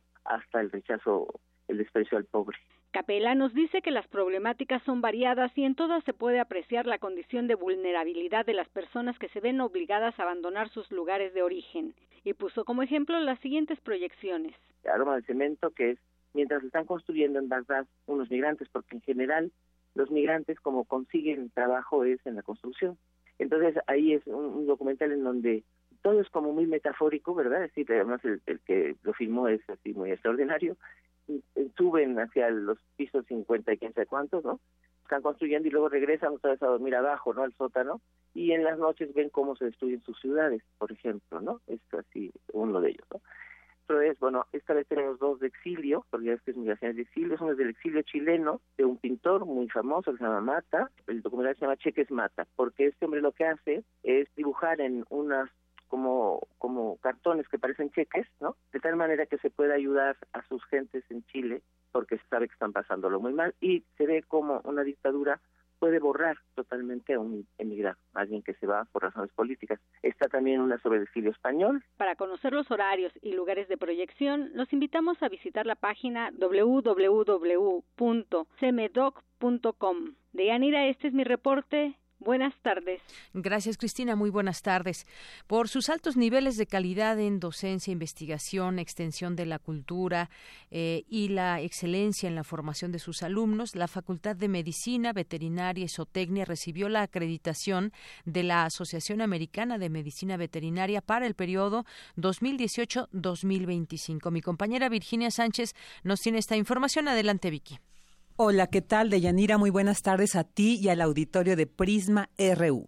La resistencia microbiana, la salud, seguridad alimentaria global, el bienestar de animales y la diversidad son algunos de los temas relevantes que de manera trascendental se trabajan en la Facultad de Medicina Veterinaria y Zootecnia de la UNAM una de las razones por la que ha sido acreditada por la Asociación Americana de Medicina Veterinaria AFMA como una de las mejores a nivel mundial y la primera de América Latina en lograrlo. Durante la entrega de la acreditación, el rector de la UNAM, Enrique Graue, resaltó el que sea la segunda vez que dicha asociación, con 112 años de experiencia, haya reconocido el alto nivel de dicha facultad, lo cual dijo enorgullece a nuestra máxima casa de estudios. Hay poco más que decir, que no sea expresarles que la universidad siente muy orgullosa de su facultad de medicina veterinaria y zootecnia. Esto nos califica, indudablemente, o los califica a ustedes, dentro de las primeras 50 escuelas de medicina veterinaria del mundo.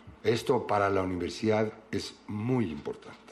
En una estructura que no es nueva. Johao nos decía, el doctor Johao nos decía que tienen trabajando en acreditación desde 1906. Mucho más organizados los médicos veterinarios que la inmensa mayoría de las profesiones. Entonces aquí la experiencia cuenta muchísimo y acredita pues y le da significado a esta acreditación, para la redundancia, que hoy se vuelve a conseguir por otros ocho años más. Asimismo, señaló que con dicha acreditación, los egresados de la UNAM podrán acceder a posgrados de calidad y de manera temporal o permanente ejercer su profesión en Estados Unidos y Canadá. Además, agregó, nos permite aspirar a un mundo mejor, a contribuir a la seguridad alimentaria global y a una salud más adecuada, porque no hay muros que separen el problema alimentario ni paren la migración de animales y especies. Por su parte, John Howe, presidente electo de la AFMA, dijo que los estudiantes pueden tener la confianza que su educación cumple con el principio básico para ejercer su profesión, lo cual también será reconocido por los empleadores y por el público, quienes tendrán la certeza que los estándares de salud, seguridad y excelencia permanecen en la educación veterinaria que imparte la UNAM. En tanto, Francisco Suárez Güemes, director de la Facultad de Medicina Veterinaria y Zootecnia de la UNAM, detalló que para dicha acreditación la AFMA evaluó 11 rubros como organización, instalaciones físicas y equipamiento, recursos clínicos, estudiantes, académicos, plan de estudios y programas de investigación, entre otros, por lo cual destacó les compromete a mantener la constancia y el esfuerzo enfocados a nuevas vertientes de desarrollo para la formación de las futuras generaciones y seguir la ruta vanguardista y de liderazgo en América Latina. Hasta aquí la información. Muy buenas tardes.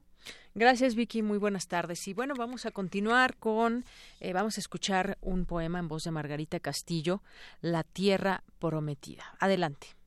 La Tierra Prometida, Jorge Fernández Granados.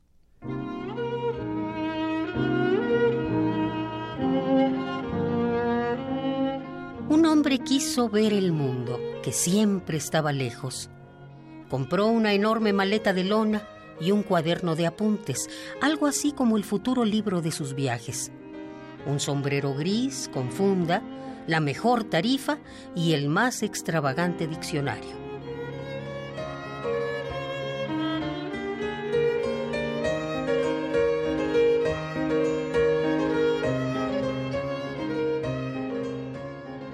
Varias veces a lo largo de su vida estuvo en otras tierras, al otro lado de la suya. Viajar era el ritual de sus ahorros. Era torpe y emotivo, ambicioso de mirar, con lujos enigmáticos de niño. Su corazón era una mezcla de lirismo, crueldad, negocios y oraciones. Poco a poco, Llenó la casa de abanicos, monedas, tapetes y un gran globo terráqueo, emblema de su instintivo amor por los pasajes. Pero lo más grande eran los regresos, elaborado botín de su elocuencia en los sopores de la sobremesa. Murallas, archipiélagos, leones, sarcófagos, los palacios y la nieve, reinos que solo en sus palabras prometían la magnitud de una aventura más llena de verdad en su cabeza que en el pobre espejo de las fotografías. Viajó hasta que sus piernas lo sostuvieron, pero su memoria retenía con hilos los nombres extranjeros. Ya viejo, compró una amplia cripta en el panteón de Xihuautla, el pueblo donde vivió toda su vida. Le puso una reja cara, la pintó de blanco y cortó la hierba del terreno cada año desde entonces como quien cuida su casa. Murió la última noche de abril, tres meses después de quedar viudo.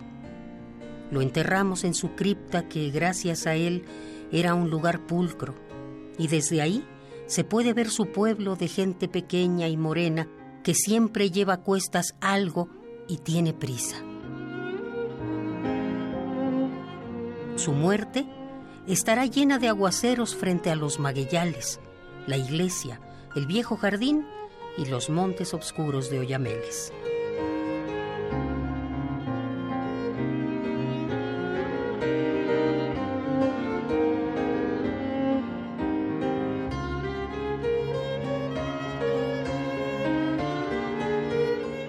Tierra Prometida, Jorge Fernández Granados.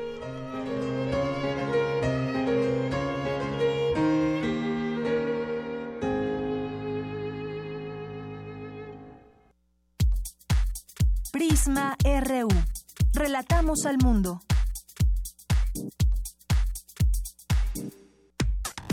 Relatamos al mundo. Relatamos al mundo.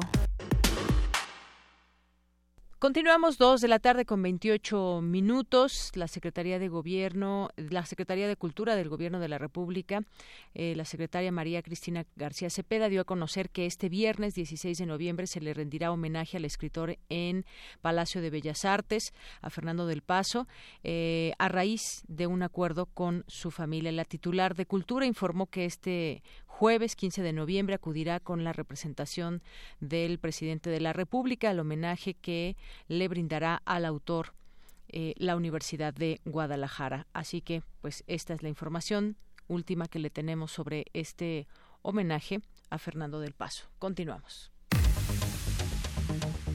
Debate, RU.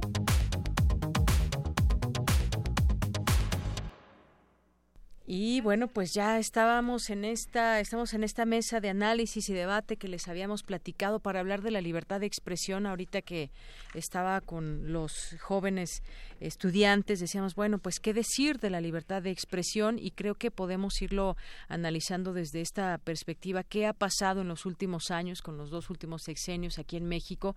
Sabemos que la libertad de expresión, bueno, podemos hablar también en términos mundiales, pero aquí en México vamos a, vamos a ubicarnos aquí en México y pues lo que puede venir en este en este tema, quizás traer a colación algunos casos y demás, pero antes les presento a quienes están con nosotros aquí ya en cabina.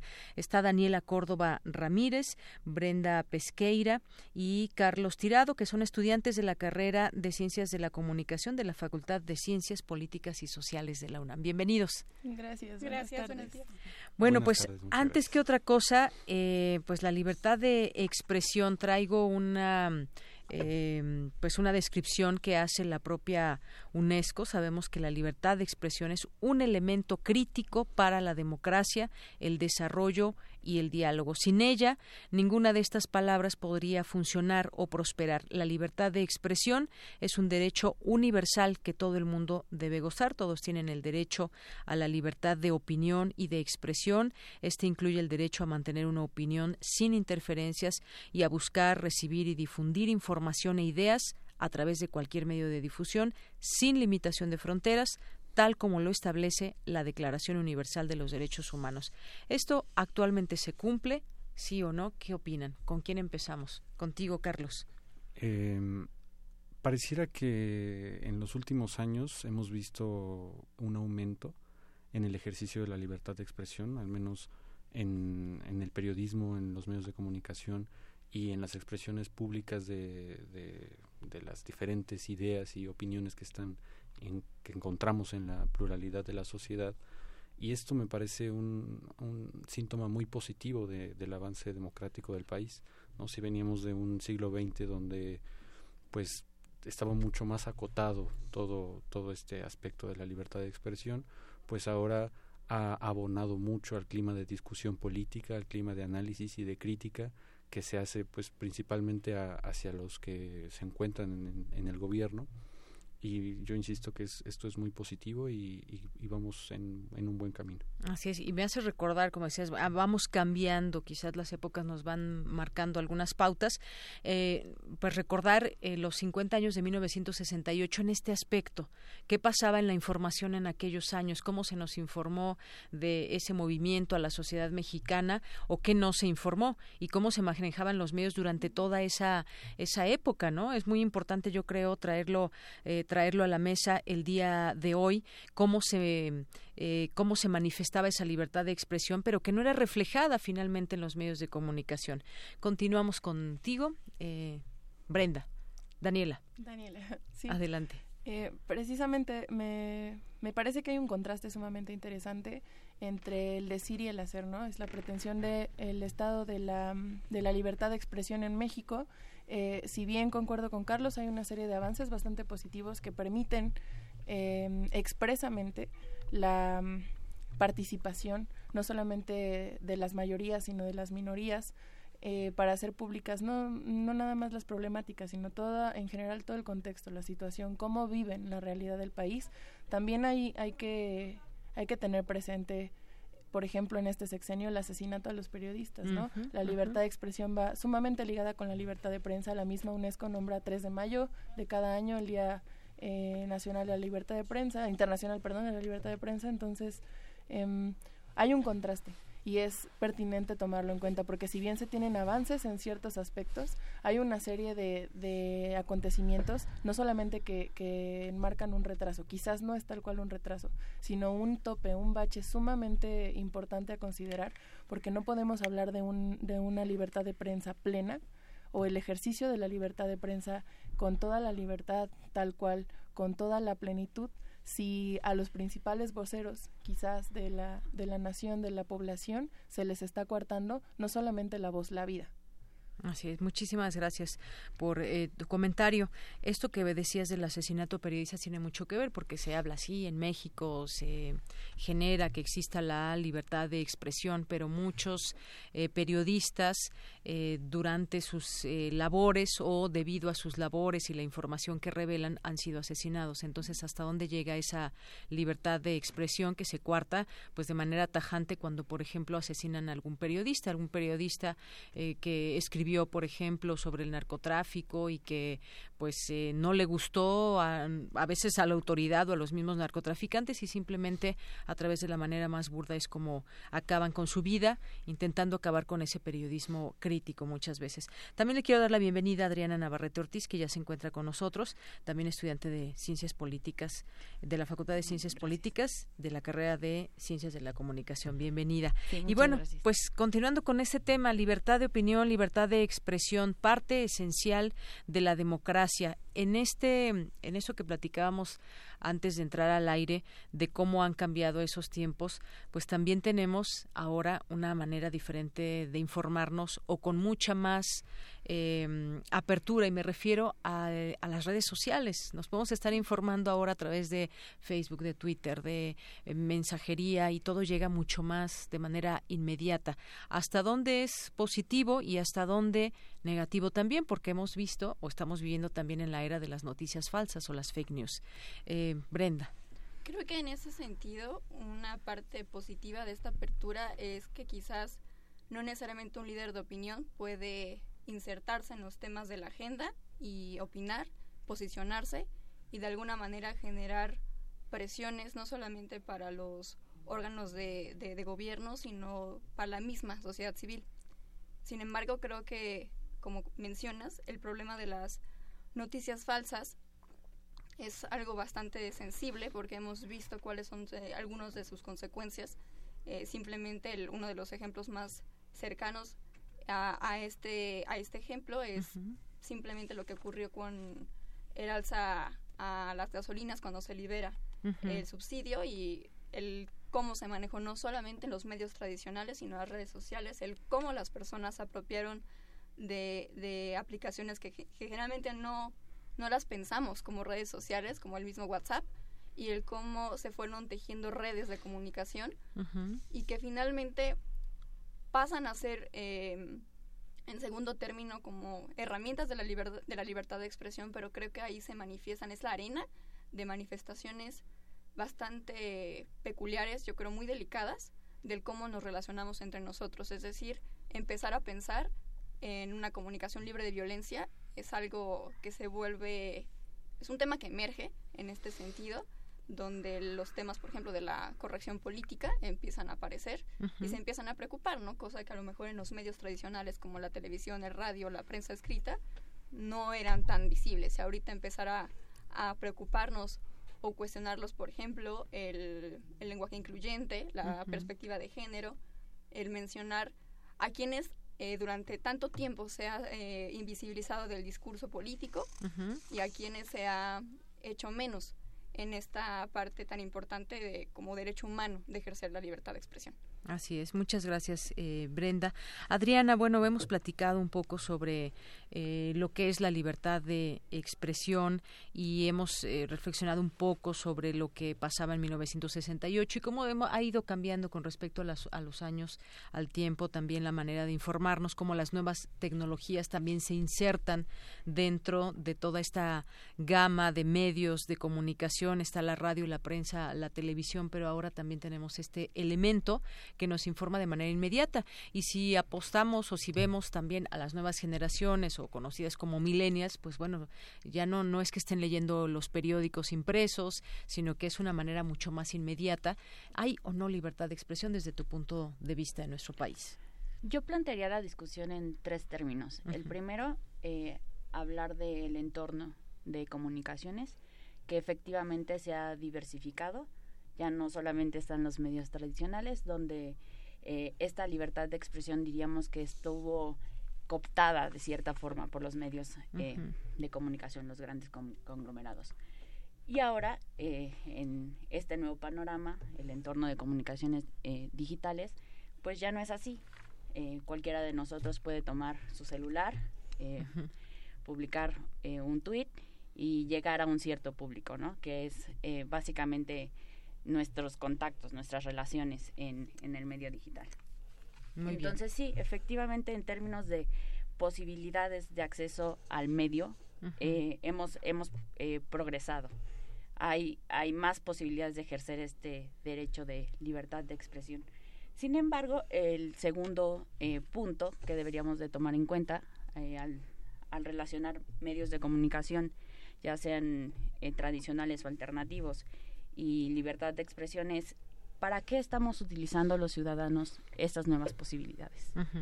Eh, ¿Es solamente un ejercicio de catarsis o vamos a utilizar estos medios para eh, hacer que ciertas demandas se visibilicen, que ciertos grupos eh, tengan voz?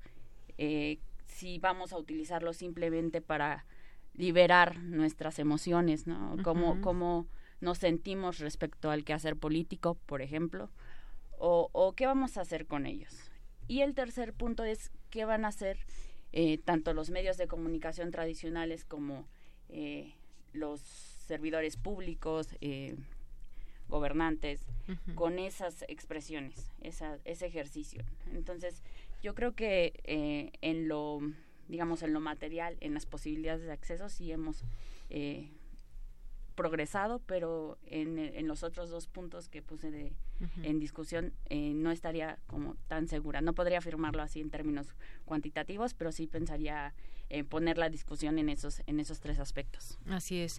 Bueno, pues eh, también en numerosos países se ha incrementado el control político de la prensa. Muchas veces, pues los gobiernos quieren tomar en sus manos el control de los medios de comunicación, qué le informan o no a la sociedad. Hay temas que son muy espinosos, temas que pueden perjudicarlos en que, y que incluso puede caer algún gobierno por, porque va empujando esta información que genera, pues sí, emociones y una postura también eh, como país, como ciudadanos eh, en algún en algún lugar. Y en este sentido, pues se han se recrudecen amenazas contra periodistas muchas veces y ahora podemos platicar también de algunos ejemplos que que, ha habido en nuestro país y de cómo pues hay periodistas que pues eh, han sido asesinados por su labor, pero hay otros periodistas que son sacados del aire, hay periodistas que son corridos de sus medios de comunicación cuando ejercen la libertad de expresión o algo no gusta, por ejemplo, a los directivos de algún medio y entonces bueno pues deciden deciden mejor eh, pues cortar por, por eh, a, ese periodista no y hemos visto muchos casos. Por ahí eh, podríamos traer algunos algunos muy pues muy conocidos. Está el de la Casa Blanca. Hace unos días platicábamos aquí en este espacio que a raíz de eso pues se quedó fuera del aire todo un equipo que informaba a, a muchas personas que, que optaban por esa opción. Ha habido periodistas que han sido asesinados, ha habido situaciones en donde por destacar alguna información, yo recuerdo esta ligada con Rosario Robles, hubo una, una persona que también llevó estos datos y que pues se le despidió del medio, en este caso fue Milenio, y así otros ejemplos, no sé si ustedes quieren compartir, traer a colación alguno, opinión sobre, sobre lo que está sucediendo o lo que sucede también en México.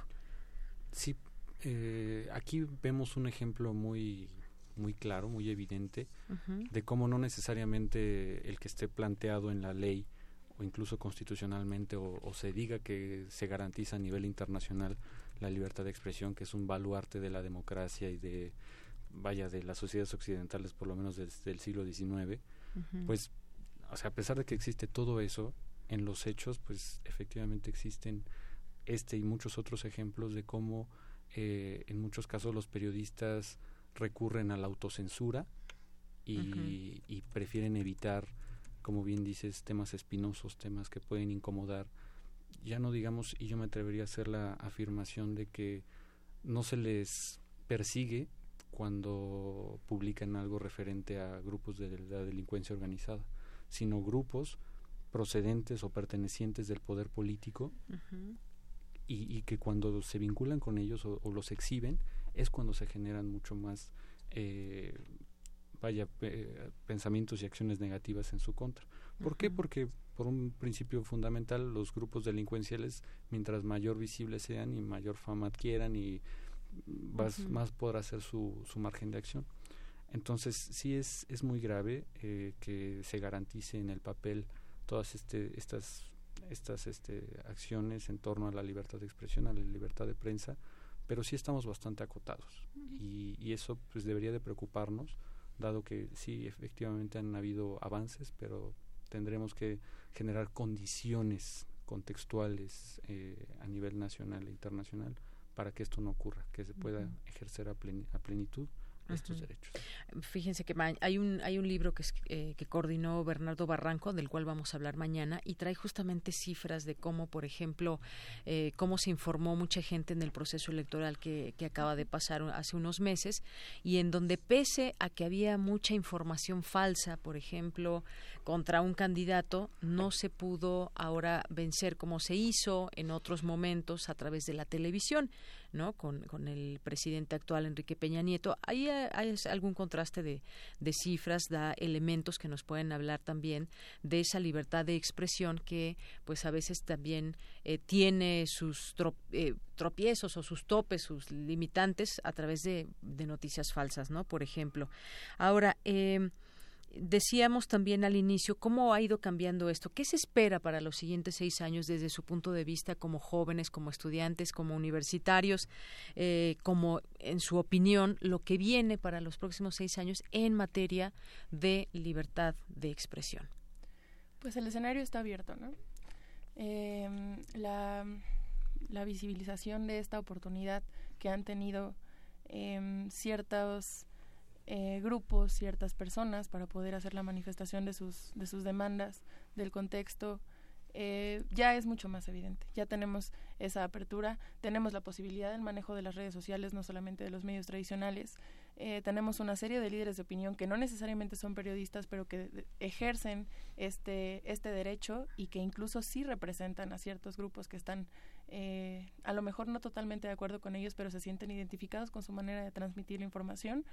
Y bueno, el escenario precisamente con, con esta cuestión de los asesinatos, de la censura. Tenemos el caso de Miroslava Brecht, el caso de Javier Valdés, el caso de Carmen Aristegui cuando la sacan del aire.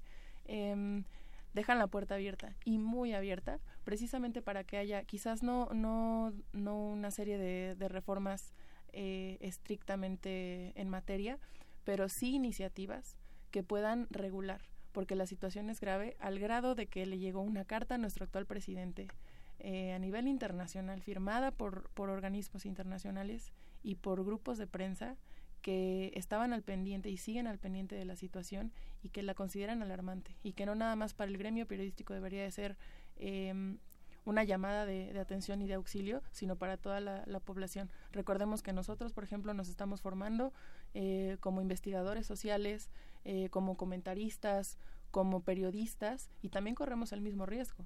¿no? Y no necesariamente por autonombrarte periodista, aunque no lo seas, quiere decir que, está, que te exime de la responsabilidad de emitir un mensaje. También por ello puedes puedes sufrir las consecuencias tanto para bien como para mal, ¿no? Entonces creo que es una es una oportunidad bastante grande, con un margen de error también bastante grande, que en este sentido de la cuarta transformación puede revelar muchísimas cosas, ¿no?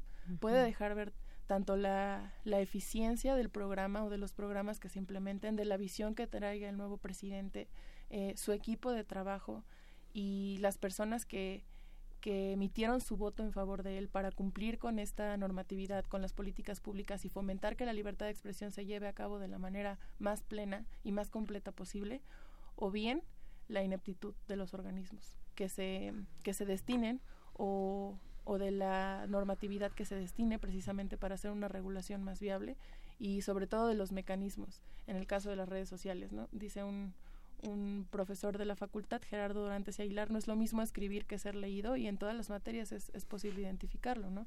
Em, entonces, en este sentido, creo yo que tanto se, se va a regular la información, cuántas iniciativas eh, quizás del tipo verificado 2018 habrá para combatir estas fake news, esta cantidad de información eh, tan desmedida que a veces tenemos y que propicia eh, ciertos sesgos en, la, en el pensamiento de la sociedad y que de alguna manera nos tienen oscilando en un limbo de la verdad y la mentira, ¿no? Y que de qué manera lo van a equilibrar o de qué manera quizá lo puedan em, complejizar a tal grado que logren bien o un avance o demostrar que se requieren todavía más mecanismos, más ideas y muchísima más participación para poder eh, dejar un piso parejo en esta en esta situación de la libertad de expresión. Muy bien, pues gracias Daniela. Brenda, pues tú qué ves para los siguientes seis años con respecto a lo que hemos visto hasta el día de hoy y cómo pueden o no cambiar las cosas, nos quedaremos igual.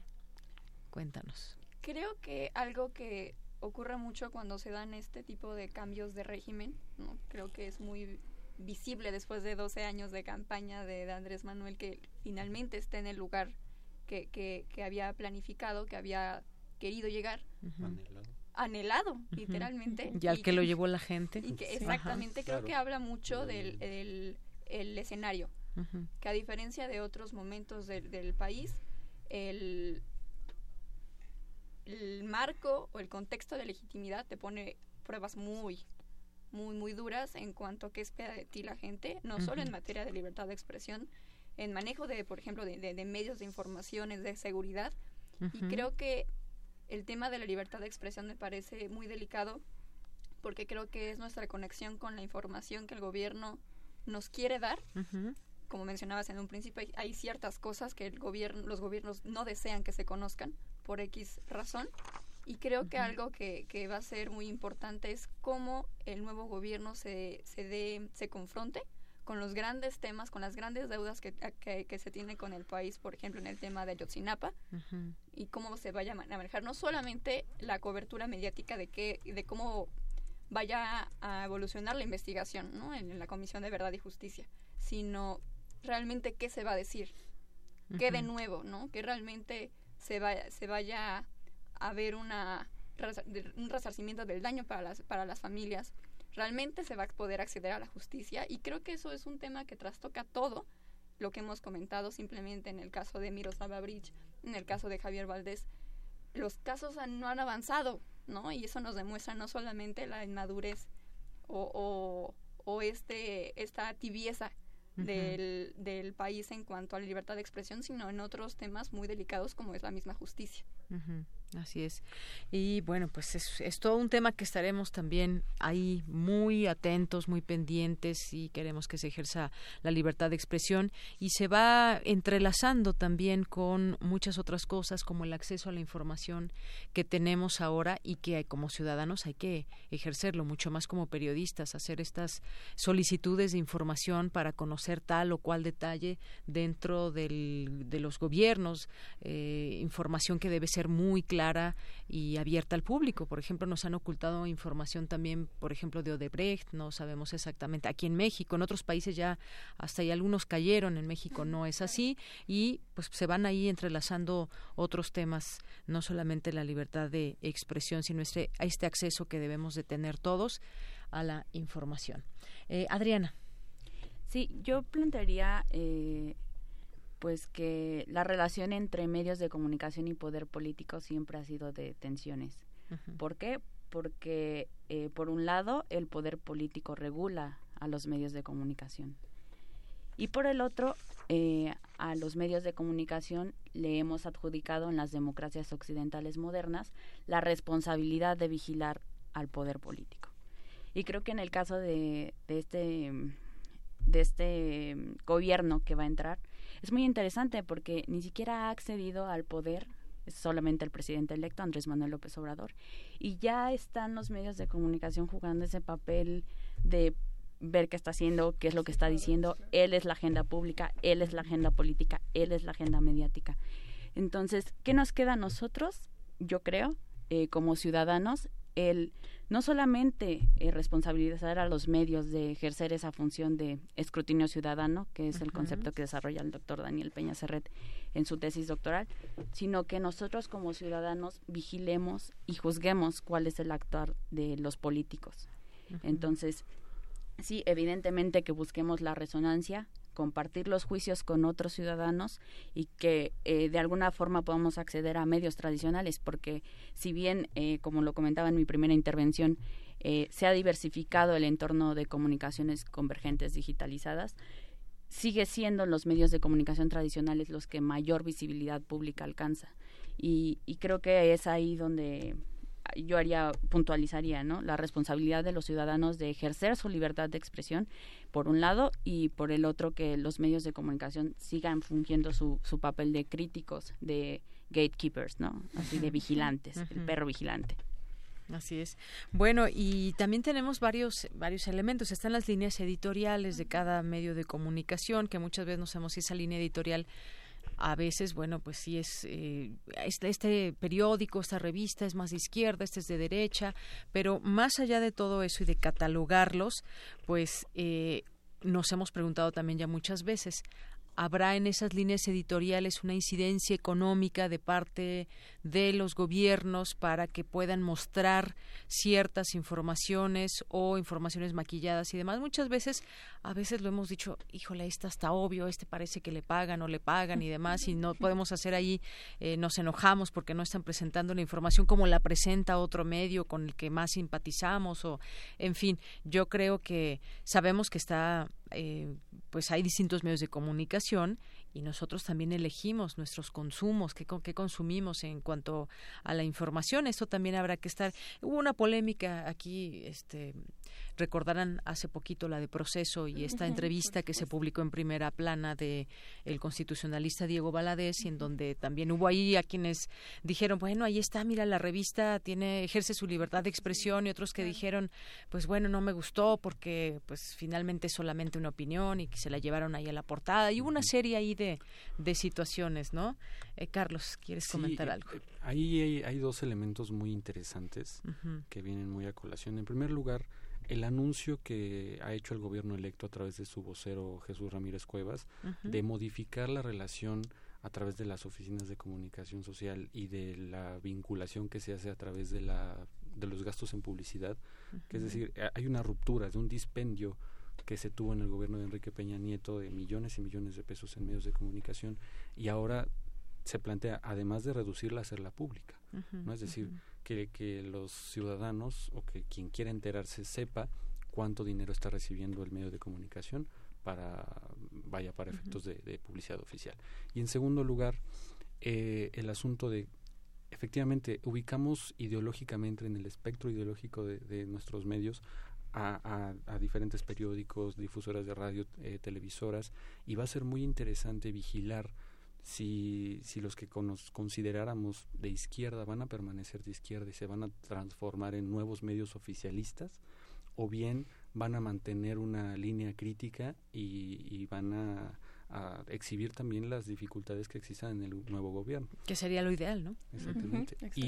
y, perdón, con esto termino, eh, si las, los, grandes críticos de, del López Obradorismo van a mantenerse en esa línea o, van a ser aún más férreos. Ese, esa actitud de los medios también va a ser muy interesante en los años que Claro, frente a qué tipo de cambio estamos. Bueno, pues vamos ya casi a concluir, cada una tiene un minuto para decirnos sus conclusiones. Eh, pues Daniela. me parece bastante interesante el punto que toca Carlos, el punto que toca Adri, convergen de, manera impresionante, ¿no? Esta, esta idea de la eh, regulación, de la necesidad de, de observar como, como, pueblo, como ciudadanía, el ejercicio de, de, los medios de comunicación y también tomar en cuenta dos cosas, me parecen fundamentales. Eh, si bien la línea entre lo que debemos saber y lo que sabemos es muy, muy difusa y, y la queja va precisamente en torno a ello, sí hay que tomar en cuenta que hay información que no necesariamente nos tienen que transmitir, ¿no? Y que no, no es por cuestiones de, de reserva y de reserva ilegal, además, sino que son necesidades, así como nosotros tenemos nuestros secretos y nuestra información que no necesariamente tenemos que compartir con los demás, el gobierno y las instituciones también tienen esa necesidad, sobre todo por salvaguarda del Estado de Derecho, de la legitimidad, etcétera, y no podemos tampoco ponernos exigentes, pero precisamente por ese punto es que se necesita una regulación especial para poder hacer este equilibrio y entenderlo. Gracias, Daniela. Brenda, ¿con qué te despides? Creo que algo que me parece importante precisar es que estamos quizás sí en un momento de incertidumbre, pero a la vez creo que también de mucho aprendizaje, no solo en el sentido cercano como estudiantes del, de, la, de la comunicación, sino como ciudadanos, porque creo que es un momento en el que no nos hemos encontrado jamás, de hecho creo que eh, muchos de nosotros, nosotros cuatro no habíamos votado en alguna elección federal en nuestra vida. Su fue su primera vez. Exactamente, y eso, y que eso genera muchas expectativas de qué, qué le puedes exigir al gobierno en materia de lo que tú conoces y de lo que tú esperas de él. Y creo que en este sentido nos hace cuestionar nuestro lugar, más bien el tono de la relación que tenemos con nuestro gobierno. Ahorita el gobierno saliente, el gobierno de, Enrique Peña Nieto y el que va a entrar. Y, y ser honestos en, en el sentido de qué podemos realmente esperar, cuáles son los márgenes de error que podemos, con los que podemos acercarnos, cuáles son realmente tolerables y cuáles no. realmente el ser críticos con quizás lo que a lo mejor nos parece cercano a nosotros, con lo que simpatizamos, con lo que nos representa de alguna manera, pero que eso no nos hace menos merecedores de explicaciones en ese sentido. Gracias, Brenda. Tenemos 50 segundos. Adriana, ¿con qué te pues, despides? Yo los dejaría con la reflexión de si acaso los medios van a ser críticos o no. Eh, me parece a mí que no es eh, la cuestión porque al final eh, nosotros sabemos, ¿no? Cómo, por qué líneas va cada uno de los medios, pero que los ciudadanos somos los que tenemos la responsabilidad de ser críticos con el gobierno y que es algo que me parece muy positivo de esta de este, de este cambio de sexenio, ¿no? Porque parece ser que muchos se dieron cuenta de que eran ciudadanos y que, de, que, podíamos hablar de, del gobierno críticamente. Así es, seamos críticos con el poder. Bueno, pues eh, con esto nos despedimos. Les agradezco mucho que hayan estado aquí. Daniela Córdoba, Brenda Pesqueira, Adriana Navarrete y Carlos Tirado, estudiantes de la carrera de Comunicación de la Facultad de Ciencias Políticas y Sociales de la UNAM. Muchas gracias. Gracias. gracias. Con esto llegamos al final de esta emisión. Mi nombre es Deyanira Morán. Gracias a todo el equipo. Buenas tardes, buen provecho y hasta mañana.